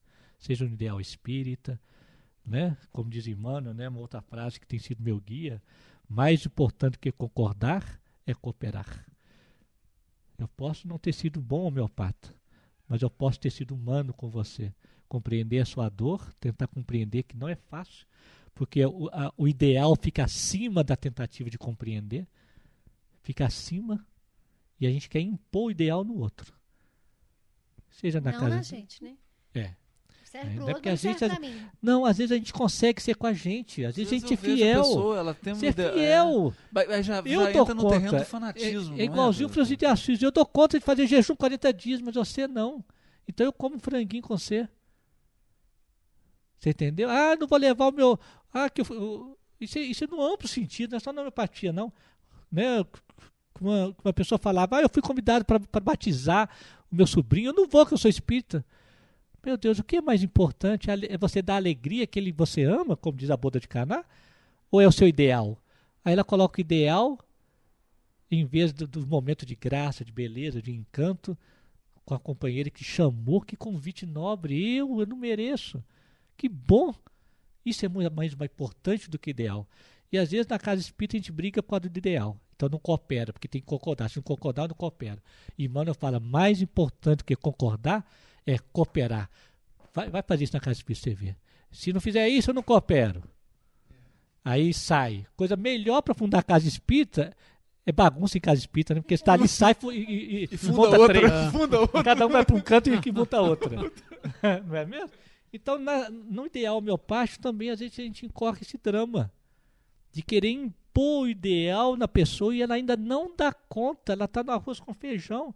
Né? Aí a gente lembra Jesus que falava por parábolas com o povo, com os íntimos falava de outro jeito, e a gente tem que usar a linguagem que cada um dá conta. E às vezes a linguagem que cada um dá Então hoje, às vezes eu percebo o cliente, eu dou a receita homeopática e já dou a alopática do, do lado. Pronto, ela fica segura, tranquila, que eu não sou radical, e dá certo. Porque se não der certo, toma esse aqui. Não tem importância. O mais importante que eu quero é que você amplie o seu olhar. Aprenda a olhar, escutar. Ver o que é mais importante. O remédio é secundário. O remédio é que a pouquinho você vai dando conta de eliminar um, eliminar outro, se possível. Aí sai desse, desse sofrimento. Podia ter ido lá, ter atendido, com, né, ter tomado corticóide, adrenalina. Podia ter voltado, mas você fortaleceu na fé. No mínimo você fortaleceu na fé. No mínimo. Né? Que esses momentos momentos, esses momentos não do remédio homeopático, mas do momento do crítico, da dor, da perda, né, da angústia. Isso é um momento de fé, ué. Momento de fé. É, e aí eu acho que a homeopatia transcende, porque ela não vai tratar exatamente a doença. Além de tratar o contexto, é, ela vai, vai tratar o sentimento que está por trás daquele processo todo, a relação, né? Então isso, isso é isso. E essa leitura né, de perceber o sintoma, como o sintoma fala, o significado, o significante, o que que está, né, o que que significa aquilo, né, porque o nosso corpo ele fala com o inconsciente, ele fala no simbólico, ele fala no arquétipo. Então todo sintoma tem razão de ser. A medicina chinesa já conhece isso um pouco, né, milênios, né, quando ele fala das funções psíquicas de cada órgão. Ali já está observando, já sabem disso há muito tempo. Uns exemplos, doutor Ricardo. Isso, Dá dá um exemplo. exemplos, exemplo. Que é muito exemplos, legal. exemplos da medicina chinesa, né? Medicina Que a chinesa. homeopatia é. ela lida com o significante. Ela não, não lida com a leitura, né? Mas na, mas, mas na medicina chinesa, por exemplo, eles falam o seguinte, que é bacana, né? Cada órgão vital tem uma janela para o exterior. A natureza, sabiamente, adoece primeiro a janela, para preservar o órgão vital. Então, tem lá, a janela do fígado são os olhos. É, foi exatamente o que ele me disse. Eu levei o exame Ele falou, e né? foi lá, ah, tá alterado aqui no fígado. o olho tá desse tamanho, né? Isso, você. E o fígado, o que, que é a função? É planejar e decidir. E a emoção que move o planejar e o decidir é a, a raiva, é agressividade, que agressividade gera movimento. Então, se aquilo ali está perturbado, tem conflito, está desmedido, para o fígado não adoecer, adoece o olho, surge as conjuntivites tal. Então, esse é um exemplo. Na medicina chinesa, o pulmão é o órgão da socialização, da alegria, da tristeza. Os extremos adoecem. Às vezes, alegria demais adoece. Tem menino que volta de uma festa adoecido, de tão excitado que ficou. Ou adoece antes. Ai, meu aniversário, meu aniversário, meu aniversário. No dia, no dia do aniversário adoece. né? No dia adoece. Então, é- ele tem a suscitar alegria demais. Então, alegria, tristeza, os extremos, socialização, dar e receber, pulmão. O rim, né? O rim, ele retrata medo, coragem, ação e a minha ancestralidade. E o que, que eu estou fazendo com a relação com o que eu recebi da minha família. E aí vai, e a pouco. É, é, todas as minhas crenças, o que eu recebi, a, a, a, tradição, né? aquilo que eu recebi da minha família, o que eu sou e o que eu estou fazendo com isso. E, e como reflexo emocional, medo e coragem, os opostos. Sempre há oposto, reflete no rim. Só que a medicina chinesa é mais complexa, né? Porque todos os sistemas se interligam, né? Quando um está de mais, outro está de menos, né? Tem todo um sistema. E eu, há pouco tempo, ainda aprofundando disso, eu, eu achei um livro fantástico, fala da medicina hebraica. Aí já é pro Haroldo. Opa, cara, isso já me aguçou aqui. É, ou seja, essa leitura corporal estudada com base na Bíblia. Onde é, o estudo feito na Bíblia formando o corpo e as funções psíquicas de cada parte do corpo fundamentado no estudo bíblico. Olha que louco. Já um E aí eu li esse ler. livro. Um. Eu, como é que chama o livro? Eu vou, eu vou, eu vou, eu vou tentar lembrar aqui para você, depois passo você. É, o corpo, templo sagrado, alguma coisa assim, mas eu vou olhar. Aí me ampliou mais ainda, porque, gente, que coisa doida, tudo tem razão de ser, né? Por que, que Jesus lavava os pés? Né? Lavou os pés no final, a razão de ser dos pés, o, o, o joelho. Ah, minha, minha memória é muito ruim, eu sei muito feio. o livro tá lá no consultório, eu corro lá e consulto lá, né? A, a questão da nuca, da cruz, colocar a cruz nos ombros e como que é o processo de cura, né? Você entendeu? Aí, então, quer dizer, ampliou mais ainda esse cogitar em cima do sintoma, né? Do corpo expressando, o que quer dizer isso? Aí me ampliou mais ainda nessa para poder auxiliar o paciente, porque Hipócrates falava o seguinte: o médico não deve só prescrever, não. O médico tem que passar regime de vida. Regime não é dieta, não, que dieta não cura nada, não. Regime de vida, o que, que é? A partir do momento que eu conheço a natureza dele, como que eu posso ajudá-lo a conduzir a sua natureza? Que é aquilo que o, que o filósofo Rousseau falava, né? Que conhecer, educar é conhecer a, a- a- a sua natureza e aprender a se governar, dando a ela uma direção nova. Né? É, André Luiz fala isso também no livro Libertação. Nosso problema é de direção, é redirecionar o seu talento. O filósofo Kant também falava a mesma coisa, de redirecionar a sua natureza né? para uma virtude maior. Então, tem esse lance aí da, da medicina hebraica, né? E outro dia eu conheci outro livro também, com loucura, né, gente? Né? Falando dos mestres de Alexandria, os terapeutas de Alexandria, eles eles percebiam a doença do indivíduo, doença da alma, e, e davam a eles uma referência, uma história bíblica adequada à doença da alma para atuar no inconsciente e promover o processo indutório de, de, de cura. Olha que louco, gente. Falei, meu Deus. do céu, mas eu não consigo decorar aquela Bíblia toda para saber onde é que entra o Jonas na história de cada um, meu Deus do céu. É, olha O Oséias, qual, que que é a Ruth. Meu Deus, que cada, cada história da Bíblia é, o, é um desejo humano, é o drama humano. É o drama humano. É um drama. E os, e os carinha lá de Alexandria, os terapeutas de Alexandria, sabiam disso, conheciam todas a- as escrituras sagradas, e deu, né, os terapeutas, e eles, você apresentava sua dor, seu drama, eles, eles contavam a história. E como que isso funciona? Quando a gente consegue, às vezes, encaixar com a pouca memória que eu tenho, você consegue encaixar, vai no inconsciente. Cura, porque a Bíblia, assim, ela tem uma ação no inconsciente, né? Ela entra no seu inconsciente, você encaixa a história. É fantástico. Então você vê um mundo fantástico, né? né? Nós não podemos ficar prisioneiros dos laboratórios, né? Dos exames, né? Nós temos que expandir isso, né? Doutor Ricardo, na, na- na sua experiência eh, profissional, você está sempre lidando com a dor, com a dor humana, a dor emocional, a dor psíquica, e lidando com, com a pessoa que perdeu a medida. Né? A gente perde a medida de uma energia, de um potencial, de uma qualidade, aquilo se expressa num sintoma que é doloroso. Aí, na sua experiência, é, numa linguagem jovem, né, o que está mais pegando hoje? As pessoas chegam, mas quais são as dores que estão. Se o senhor pudesse. É claro, não dá para classificar Mas, assim, mas o que está mais Não, grave? verdade, Qual- Quais como- são os maiores problemas hoje do, do ser humano? Chega no consultório. Olha, eu diria o seguinte: como o processo homeopático é de individualização, sempre chega a dor dele, a dor individualizada, né? O que eu posso afirmar é que como nós vivemos hoje, vamos dizer assim, o que eu, eu, eu diria talvez mudando um pouco a sua é. pergunta, o que que existe no coletivo que está influenciando tanto o individual, né? Porque cada um que chega detecta a dor pessoal. Mas existe uma dor coletiva que está influenciando esse pessoal. Aí eu diria que é a perda do contato com o divino, com a fé. A perda de referência. Né? A perda de uma bússola. Nós perdemos a bússola, as pessoas perderam a bússola. Hoje é, nós estamos vivendo, desde, desde a Revolução é, Industrial, a promessa da felicidade por algo que vai, ser, vai chegar de fora. Né? Essa, essa sociedade efêmera, competitiva, performática, né?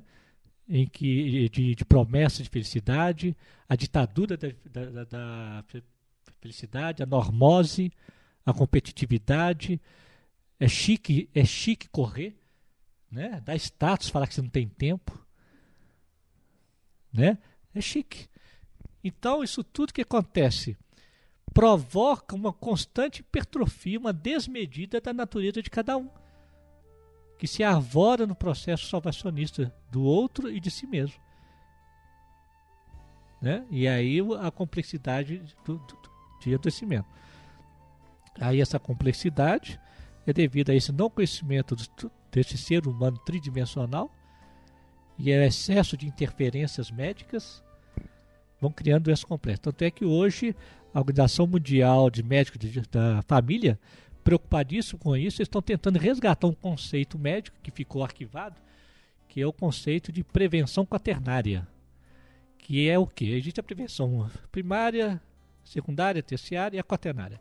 A prevenção quaternária é prevenir o paciente dos malefícios do médico. é, prevenção quaternária. Por quê? Porque a medicina deixou de ser medicina do cuidado para ser medicina do risco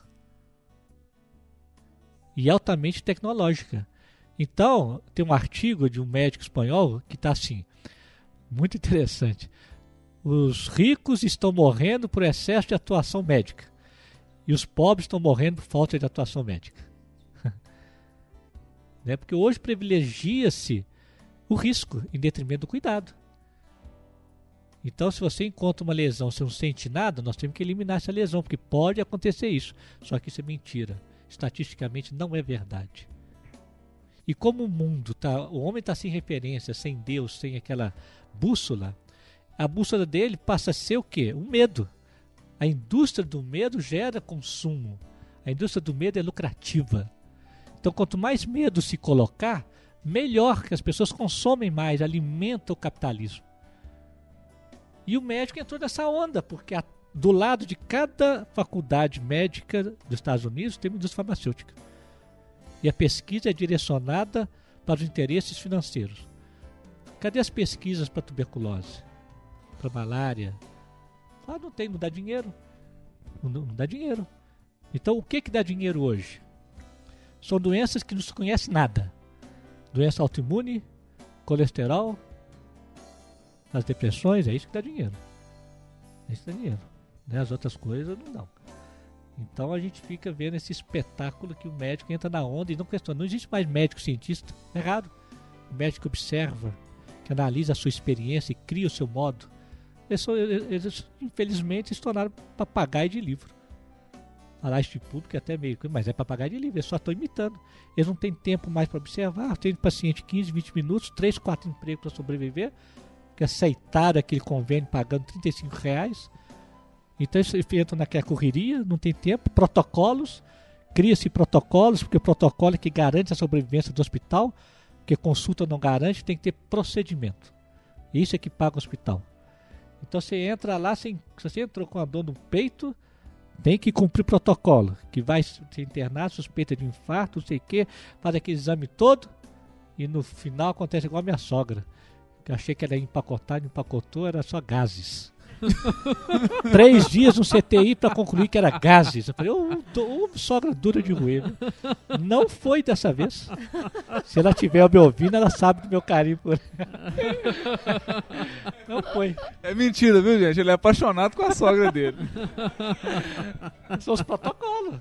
Você garante. Então, perverte a ciência médica, perde o contato com essa, com essa, com essa realidade. Eu acho que eu fugi um pouquinho, né? O que você perguntou? Foi Não, mesmo? Foi Eu ótimo. vou navegando aqui Agora, no eu, eu, entusiasmo eu, aqui, eu né? tenho uma, uma No pergunta. entusiasmo. Como é que funciona a mágica do medicamento homeopático? Porque o senhor me mandou comprar um pozinho, botar no copo. E falou comigo assim: Olha. a cada colherada que você tomar, você vai lá, bota uma colherinha de água e bota no copo. Eu falei: eu já tomei uns dois copos, só tem água. Eu vou te explicar até onde a gente dá conta. Que foi o Hahnemann muito esperto, que ele observou que quando você experimenta uma, uma- um princípio medicamentoso em substância bruta, ele está cheio de efeitos tóxicos. Aí você sofre aqueles tóxicos e corre risco de vida. Aí que ele criou, ele resgatou a ideia da, da- de diluir e agitar, porque aí você, potencializa. E cada vez que vai fazendo isso, sai fora dos efeitos tóxicos e desperta sintomas mentais. Agora, como que isso faz, como você leu aí no Emmanuel, na estrutura perispiritual, eu vou dar uma de Einstein. Quando ele, ele falou da te- teoria de relatividade, eu falei assim, eu não sei como é que é isso não, mas eu sei que é. aí parece que anos depois, né, que foi que eles conseguiram provar no laboratório a ideia de Einstein, né? Ele sabia que era. Nós não temos ainda medida, elementos de medida capaz de medir a atuação desse algo energético, essa onda eletromagnética que vai no perispírito, não temos para medir isso. Então nós só, só sabemos que é. O resto não sabemos não. Agora, você disse dessa questão da experimentação, que vocês experimentam, experimentam. De onde que. Como é que surge a, a, a formação do, do- do- do- desses, desses medicamentos? Como é que. É tudo dele, veio tudo do Hahnemann? Pois é, o, o brilhantismo de Hahnemann foi esse, né? Que, que ele falava que, que é dever do médico despertar nele a compaixão e ser ele aquele que experimenta o, o medicamento e não o outro. E eu me lembro, no- eu fiz um curso lá na, na- no Estúdio de Homeopatia, há um tempinho atrás, quando eles estavam fazendo um, um experimento com o veneno de escorpião. E aí, e era assim, tem os voluntários, tem os, os próprios profissionais, tem alguns voluntários, e todo mundo experimentou a dosagem do, do, do veneno de escorpião, a dosagem, claro. E aí, durante o mês, né, anotam todos, tudo que sentiu. Anota todas as coisas que sentiu. E depois eles vão sentar e discutir o que foi que foi o sintoma que todo mundo percebeu. E foi o ciúme. Todos. É um aspecto, o aspecto que mais relevante era o ciúme. Então, é, aí eu também pergunto, como é semelhante cura semelhante? A dosagem para, para a pessoa que vai utilizar esse medicamento, não é dosagem, a pessoa que vai utilizar esse medicamento, que se for necessário para ela, é, é uma pessoa que, que, que, por exemplo, tem a característica de ciúme? Você está falando o outro como paciente? É, aí é o seguinte, né, o, o ciúme é uma expressão de um sintoma, né? A gente não consideraria isso como uma síntese, né? Teria que fazer uma síntese. Eu não sei como é que foi esse grupo que participou. Porque ciúme todo mundo pode ter, mas cada um na, na, na modalização do seu talento. Porque o, a, a ideia é pegar a virtude, a essência, né? E aí, como eu disse, é, quando o paciente apresenta aquela dinâmica semelhante, a gente aplica pela lista semelhante e busca no arquivo. Então, como você falou, é o seguinte: os grupos de médicos afins formam grupos de estudo e se candidatam a fazer essa, essas autoexperimentações, escolhe alguns produtos ou que já existem para vivenciá-los em si mesmo, para ficar na própria memória e aí contribuir mais, ou com substâncias novas. Né? Aí que eu gosto de fazer a diferença é o seguinte: nem todo homeopata é Hahnemanniano, assim como nem todo espiritualista é espírita. Hahnemannianos são raros, porque são raros os que são fiéis à doutrina de Hahnemann, e são raros os que fazem autopatogenesia. Tem muitos homeopatas, mas não são Hahnemannianos. Isso quer dizer, é da linha unicista e não unicista? É isso que o senhor eu- quer é, dizer? é, Aí é uma outra coisa, né? Porque é, Hahnemann pregava medicamento único de cada vez. Né? É um Mas- medicamento para a pessoa, independente se é dor de É, cabeça, se é dor no fígado, se é dor no um pé. de cada vez. Mas por processos históricos, né? Porque a França, né? Porque aí tem um processo histórico aí, né? Porque a- a- no processo de dinamização, é, até CH12 você ainda encontra elementos é, palpáveis, é, medíveis, né? É, A, a potência H12 equivale ao número de Avogadro. Até ali ainda tem molécula, depois não tem mais não. O nome de Avogadro lá na química, né? A partir daí. Então, a escola francesa é uma escola bem organicista. Né? Não trabalham tanto assim com esse quadro mental, com essa síntese. Né? E que a escola argentina foi uma que influenciou muito nessa percepção de síntese, né? Com alguns os mestres lá, né? E alguns outros da Índia. Então o que acontece? Com o tempo, eu, isso é eu que estou concluindo, eu não sei se tem valor histórico de fato, tá? Mas a impressão que eu tenho é que a dificuldade de, de sintetizar em um remédio único cria-se então o pluralismo. Ou seja, é quase que alopatizar a medicina. Quase. Você tem uma dor de ouvido, vou dar um remédio para dor de ouvido, você tem uma dor de úlcera, é um pensamento alopático na homeopatia. É quase isso. Sabe? Atua, a pessoa melhora, mas é, a não ser que a pessoa tenha tido a capacidade de uma modalização espetacular, de uma individualização muito bem, vai atuar no campo mental também, claro. Mas a pessoa não, não, se, não se apropria do processo. Porque ela foi lá e aquelas receitas grandes, né? Três, quatro remédios, cada um para uma coisa, melhora, a pessoa melhora daquilo, mas a alma continua ainda sem bússola. Porque o terapeuta tem que resgatar a bússola do paciente. Na homeopatia, ela, ela parte de um pressuposto que há tipos psicológicos. Ah, pois é. É isso que o senhor fala, quando o senhor fala assim, encontrar uma síntese. É, é. é encontrar é, as características psicológicas potenciais daquele paciente e qual é o remédio, qual que é o remédio afim da personalidade dele, da, das potenciais. Que é detectar o sentimento adoecida, a natureza boa da pessoa que está adoecida. Né? Então, assim, não daria para a gente colocar em termos de tipos. Senão a gente dá uma boa americanizada. Americano que adora colocar isso, né? Botar tudo, tudo nas caixinhas e medir. Né? Dá para dá perceber isso? O que acontece? Nós temos a, a, natureza, é uma fonte riquíssima. Né? Eu acho que, o, que os espíritos falam aí, né? Você me lembra aqui que, que fala né? que, que, que, que é na natureza que está a melhor fonte dos nossos recursos terapêuticos. Então, o simples fato de você experimentar algo, e quanto mais puro, melhor, você desperta ali. Agora, eu acredito que possa ter o seguinte: assim como na mitologia você tem aqueles arquétipos, nas diversas mitologias, existe uma, uma teoria de um colega nosso que ele fala que provavelmente todos os elementos da tabela periódica já contenham em si esses essas sínteses, esses padrões de síntese. E que se desdobram no reino vegetal e no reino animal e que conforme o momento de vida da pessoa, às vezes ele precisa do medicamento do reino animal ou do reino vegetal. Isso são teorias aí de alguns colegas. Que eu acho que é interessante, a partir do pressuposto que, que a tabela periódica tem todos os elementos da natureza, em sua forma pura, né? e é isso que um, que um, que um grupo é, ao qual a gente pertence lá de estudo, lá do, do, é, lá do prédio, né? Do, é, eles, eles experimentaram quase todos os elementos da tabela periódica. Oh.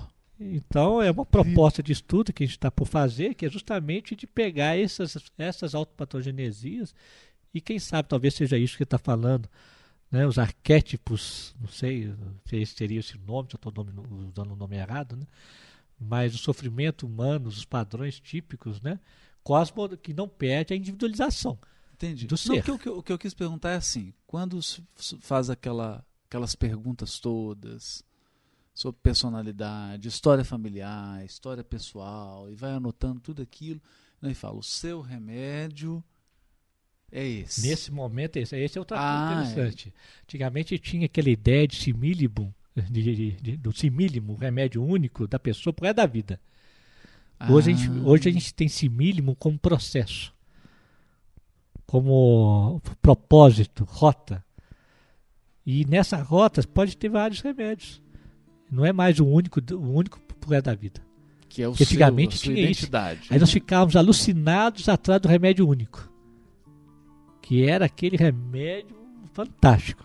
E que de fato, quando você pega o remédio da pessoa do momento, é fantástico. Mas hoje a gente trabalha muito mais com a ideia de si mínimo como processo existencial, alvo, propósito, do que a ideia de um remédio único. Então, o que a gente percebe é o seguinte: a pessoa tem um tema central, que que eu diria que é o tema central da reencarnação dele. E assim como aquela espiral do, do DNA, que vai fazendo aquela curva, né? Que desce, depois sobe, a gente vai se apropriando do mesmo tema em profundidades diferentes, em percepções diferentes. E nessas percepções diferentes cabe perfeitamente medicamentos é, adequados ao momento e que guardam uma linhagem, uma semelhança entre eles. Né? Você pode ter um tema da justiça vivido de diversas formas e que a sutileza diferencia um remédio do outro. E esses temas, é, na sua experiência, é isso que a gente queria. O que, que o É. senhor tem observado desses temas? É, ou eles são muito Ah, são amplos? muitos, são é, muito são amplos. são São amplos. muito amplos. São amplos. Aí não tem como nem. Cada Abordar. indivíduo é uma É, riqueza enorme. E mesmo assim, a gente estuda um medicamento e a cada vez que a gente reestuda, a gente aprofunda, né? Porque o nosso inconsciente, como eu falei, trabalha com significantes. Então, às vezes, você vai fazendo analogias, você vai pegando, você vai aprofundando, ampliando a percepção da do modo de dar o mesmo remédio. O mesmo remédio que eu dava há 10 anos, hoje eu dou muito mais ampliado. Por causa do meu olhar, da minha escuta, da minha percepção, do estudo do remédio, da autopatogenesia que é refeita. Você entendeu? A gente vai mergulhando, vai pegando a sutileza, né? Hoje, por isso é que hoje, na verdade, na consulta, a gente nem faz muita pergunta, deixa espontâneo. Já basta, não precisa ficar construindo consulta, não. Já exala, né? É, E sem contar as intuições, né? Porque eu me lembro, quando Bianca era bebezinha, a gente foi levar o Júlio, é, sair com a Bianca na rua. Ela estava bem, brincando, sorrindo. Quando eu voltei lá para casa, ela estava desfalecida. Desfalecida. E eu lembro que eu liguei pro senhor, doutor Ricardo, o aconteceu? Será que é alguma virose? A Bianca tá assim, tá... a orientação. Dá um banhozinho quente, põe um sal grosso na água. e eu pus a Bianca, que estava desfalecida na banheira, e ela reviveu assim, com uma flor que abriu. E eu fiquei impressionada desse feeling do senhor, né? Porque, Suas receitas da vovó, né? é, mas foi em É, receita da cima. vovó. A vovó é, mu- tem cima. muita sabedoria, né? Pois é, A- a- pois as é. Aí junta tudo isso no pacote, né? É, antigamente falava, faz uns calda-pé, põe uma banheirinha quente. Hoje o pessoal quer gelar os meninos por causa da febre, né? É. Tal, então só, aí entram os, as experiências né, pessoais, as vovós, né? As vovós, né? É isso mesmo. Cara, só viu uma hora e cinquenta já e nós vamos Pois é, nós estamos aqui, É, O papo tá muito bom, né? Tá muito bom. aí. Mas nós vamos ter que fazer o seguinte, vamos ter que encerrar para poder gravar os próximos 10 podcasts. Nós senhor. já vamos deixar pré-marcado. Já deixar, porque esse vai fazer sucesso, viu? Agora, para encerrar, sobre a depressão. É, o senhor tem tratado de pacientes que apresentam, que chegam se queixando disso, com essa dor? é, qual que tem sido o caminho, assim, a experiência? Eh, essas doenças são mais intensas do que as próprias orgânicas, né? Ah, pânico e depressão hoje é, campeia mesmo, né? E a visão é a mesma, porque a, dentro dessa ótica homeopática de, de perceber o belo, o que, que é depressão? É quando o que eu sou não encontra realização na realidade em que eu vivo e eu é, brigo com essa realidade, tento ainda me fazer realizar através dela, e não sendo possível, eu me nego. É uma negação de si mesmo, e aí eu murcho, eu não sou mais eu. Mas o ser se realiza com o outro. A vida é relacionamento. Eu só me realizo com o outro. E esse outro tem que ser algo que não é semelhante a mim, não. Porque senão como é que eu vou me realizar? Se eu sei fazer bolo, eu tenho que estar com alguém que não faça bolo. Para que eu faça o bolo. Para que eu me sinta realizado sendo o que eu sou. Então, se eu sou chato, organizado, metódico, eu tenho que ter um bagunceiro do lado, que eu me realiza como bagunceiro. Mas aí o que, que eu quero? Como eu me amo tanto como eu sou, eu exijo que o outro seja como eu sou. Processo narcísico, né? Aí eu passo a ser um ditador do que eu sou em cima do outro. Você não me ajuda, você bagunça, não sei o quê, aí começa aquela briga, que trem todo. O outro não muda, porque esse não é o talento dele. Ele não é assim, o que tem para dar é outro. Aí eu vou desanimando de viver. Aí vai assim no serviço, imagina uma pessoa com potencial fazedor, né? Pega um serviço público e deprime. Porque não encontra realização naquele ambiente, que boicota o que ele é. Aí como é que vai curar isso? Ele vai curar é nesse autoencontro, nesse auto-amor, reconhecendo que eu sou já basta. Ainda que eu, ainda que a realidade não não me satisfaça, mas eu sou o que sou. Não foi essa a resposta que Deus deu para Moisés? Quando que ele fosse lá no faraó? Ali inicia o processo da libertação. Eu sou o que sou. Não foi isso? Eu sou o que sou. Então eu sou o que sou. O mundo ainda não me quer, ou não é possível, mas eu sou o que sou, eu realizo. Então eu passo a aceitar o mundo como ele é. Eu aceito o outro. Eu aceito o chato, baguncento, o outro que não sabe fazer isso, eu aceito o local que eu trabalho, porque ele é que está me provocando a, a, a, vocação, porque é ali mesmo. É ali mesmo. É ali naquela ausência daquilo que eu sou que nasce o que eu sou. Então a, sair, então a, a depressão é essa negação de viver na realidade que não corresponde ao que eu sou. E o processo de cura é aceitar a realidade do jeito que ela é. E aí eu quero lembrar que eu adoro o trabalho do, do, do psiquiatra é, Victor Frankl, né, que ele ficou preso na Segunda Guerra Mundial, ele é judeu, ficou três anos preso.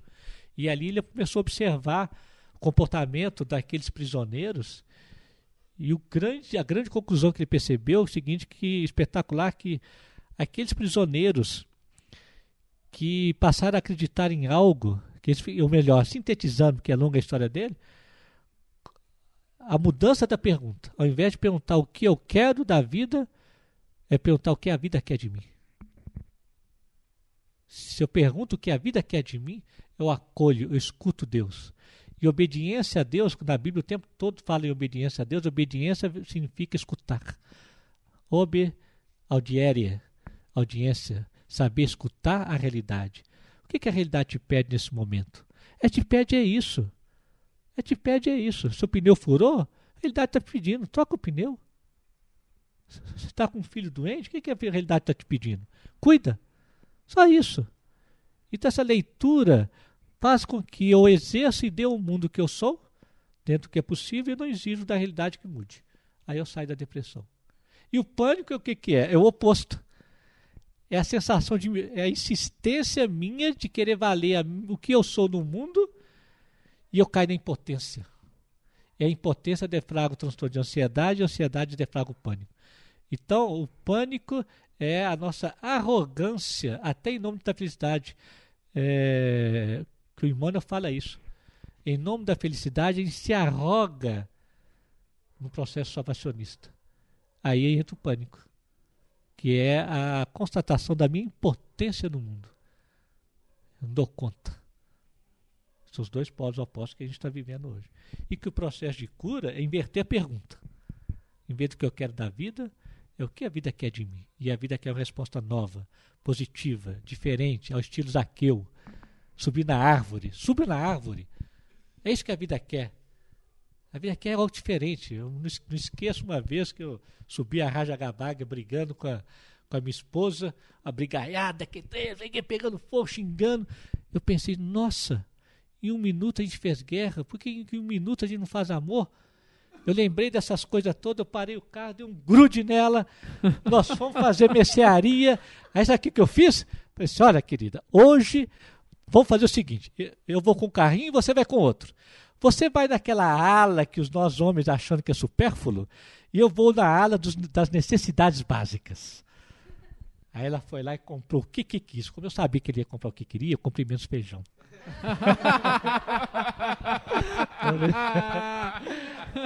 Então, puxa. Então, o treinamento da vida é da resposta positiva, é nova. Sabe? É aquela coisa. Doutor Ricardo, agora senhor está falando isso aí. Agora que eu entendi uma história tão linda, entendi ela em profundidade. Diz que um repórter foi entrevistar a Madre Teresa de Calcutá e perguntou para ela assim: O que, que a senhora fala para Deus quando a senhora está rezando? Ela falou assim: Ah, eu não falo nada, eu só escuto. Aí ele: E o que, que Deus fala com a senhora? Ele não fala nada, só escuta. E aí Bom. vai desdobrando ao infinito. Por que, que, que José ficou surdo? Ele não ficou surdo? Ele- O pai do João Batista. o No, no, no, o... José Maria não ficou Ah, surdo? sim, sim. Quando Deus conversou com ele lá, que ia chegar lá, o filho ficou surdo. Que que, que é isso? Minha mulher, eu nessa idade, minha mulher, você é doido. Pensando com Deus, lá ficou surdo. Às vezes é necessário ficar surdo para escutar. É necessário. Então é essa escuta, né? Essa escuta. O que, que a vida quer de mim? Às vezes a gente não dá conta.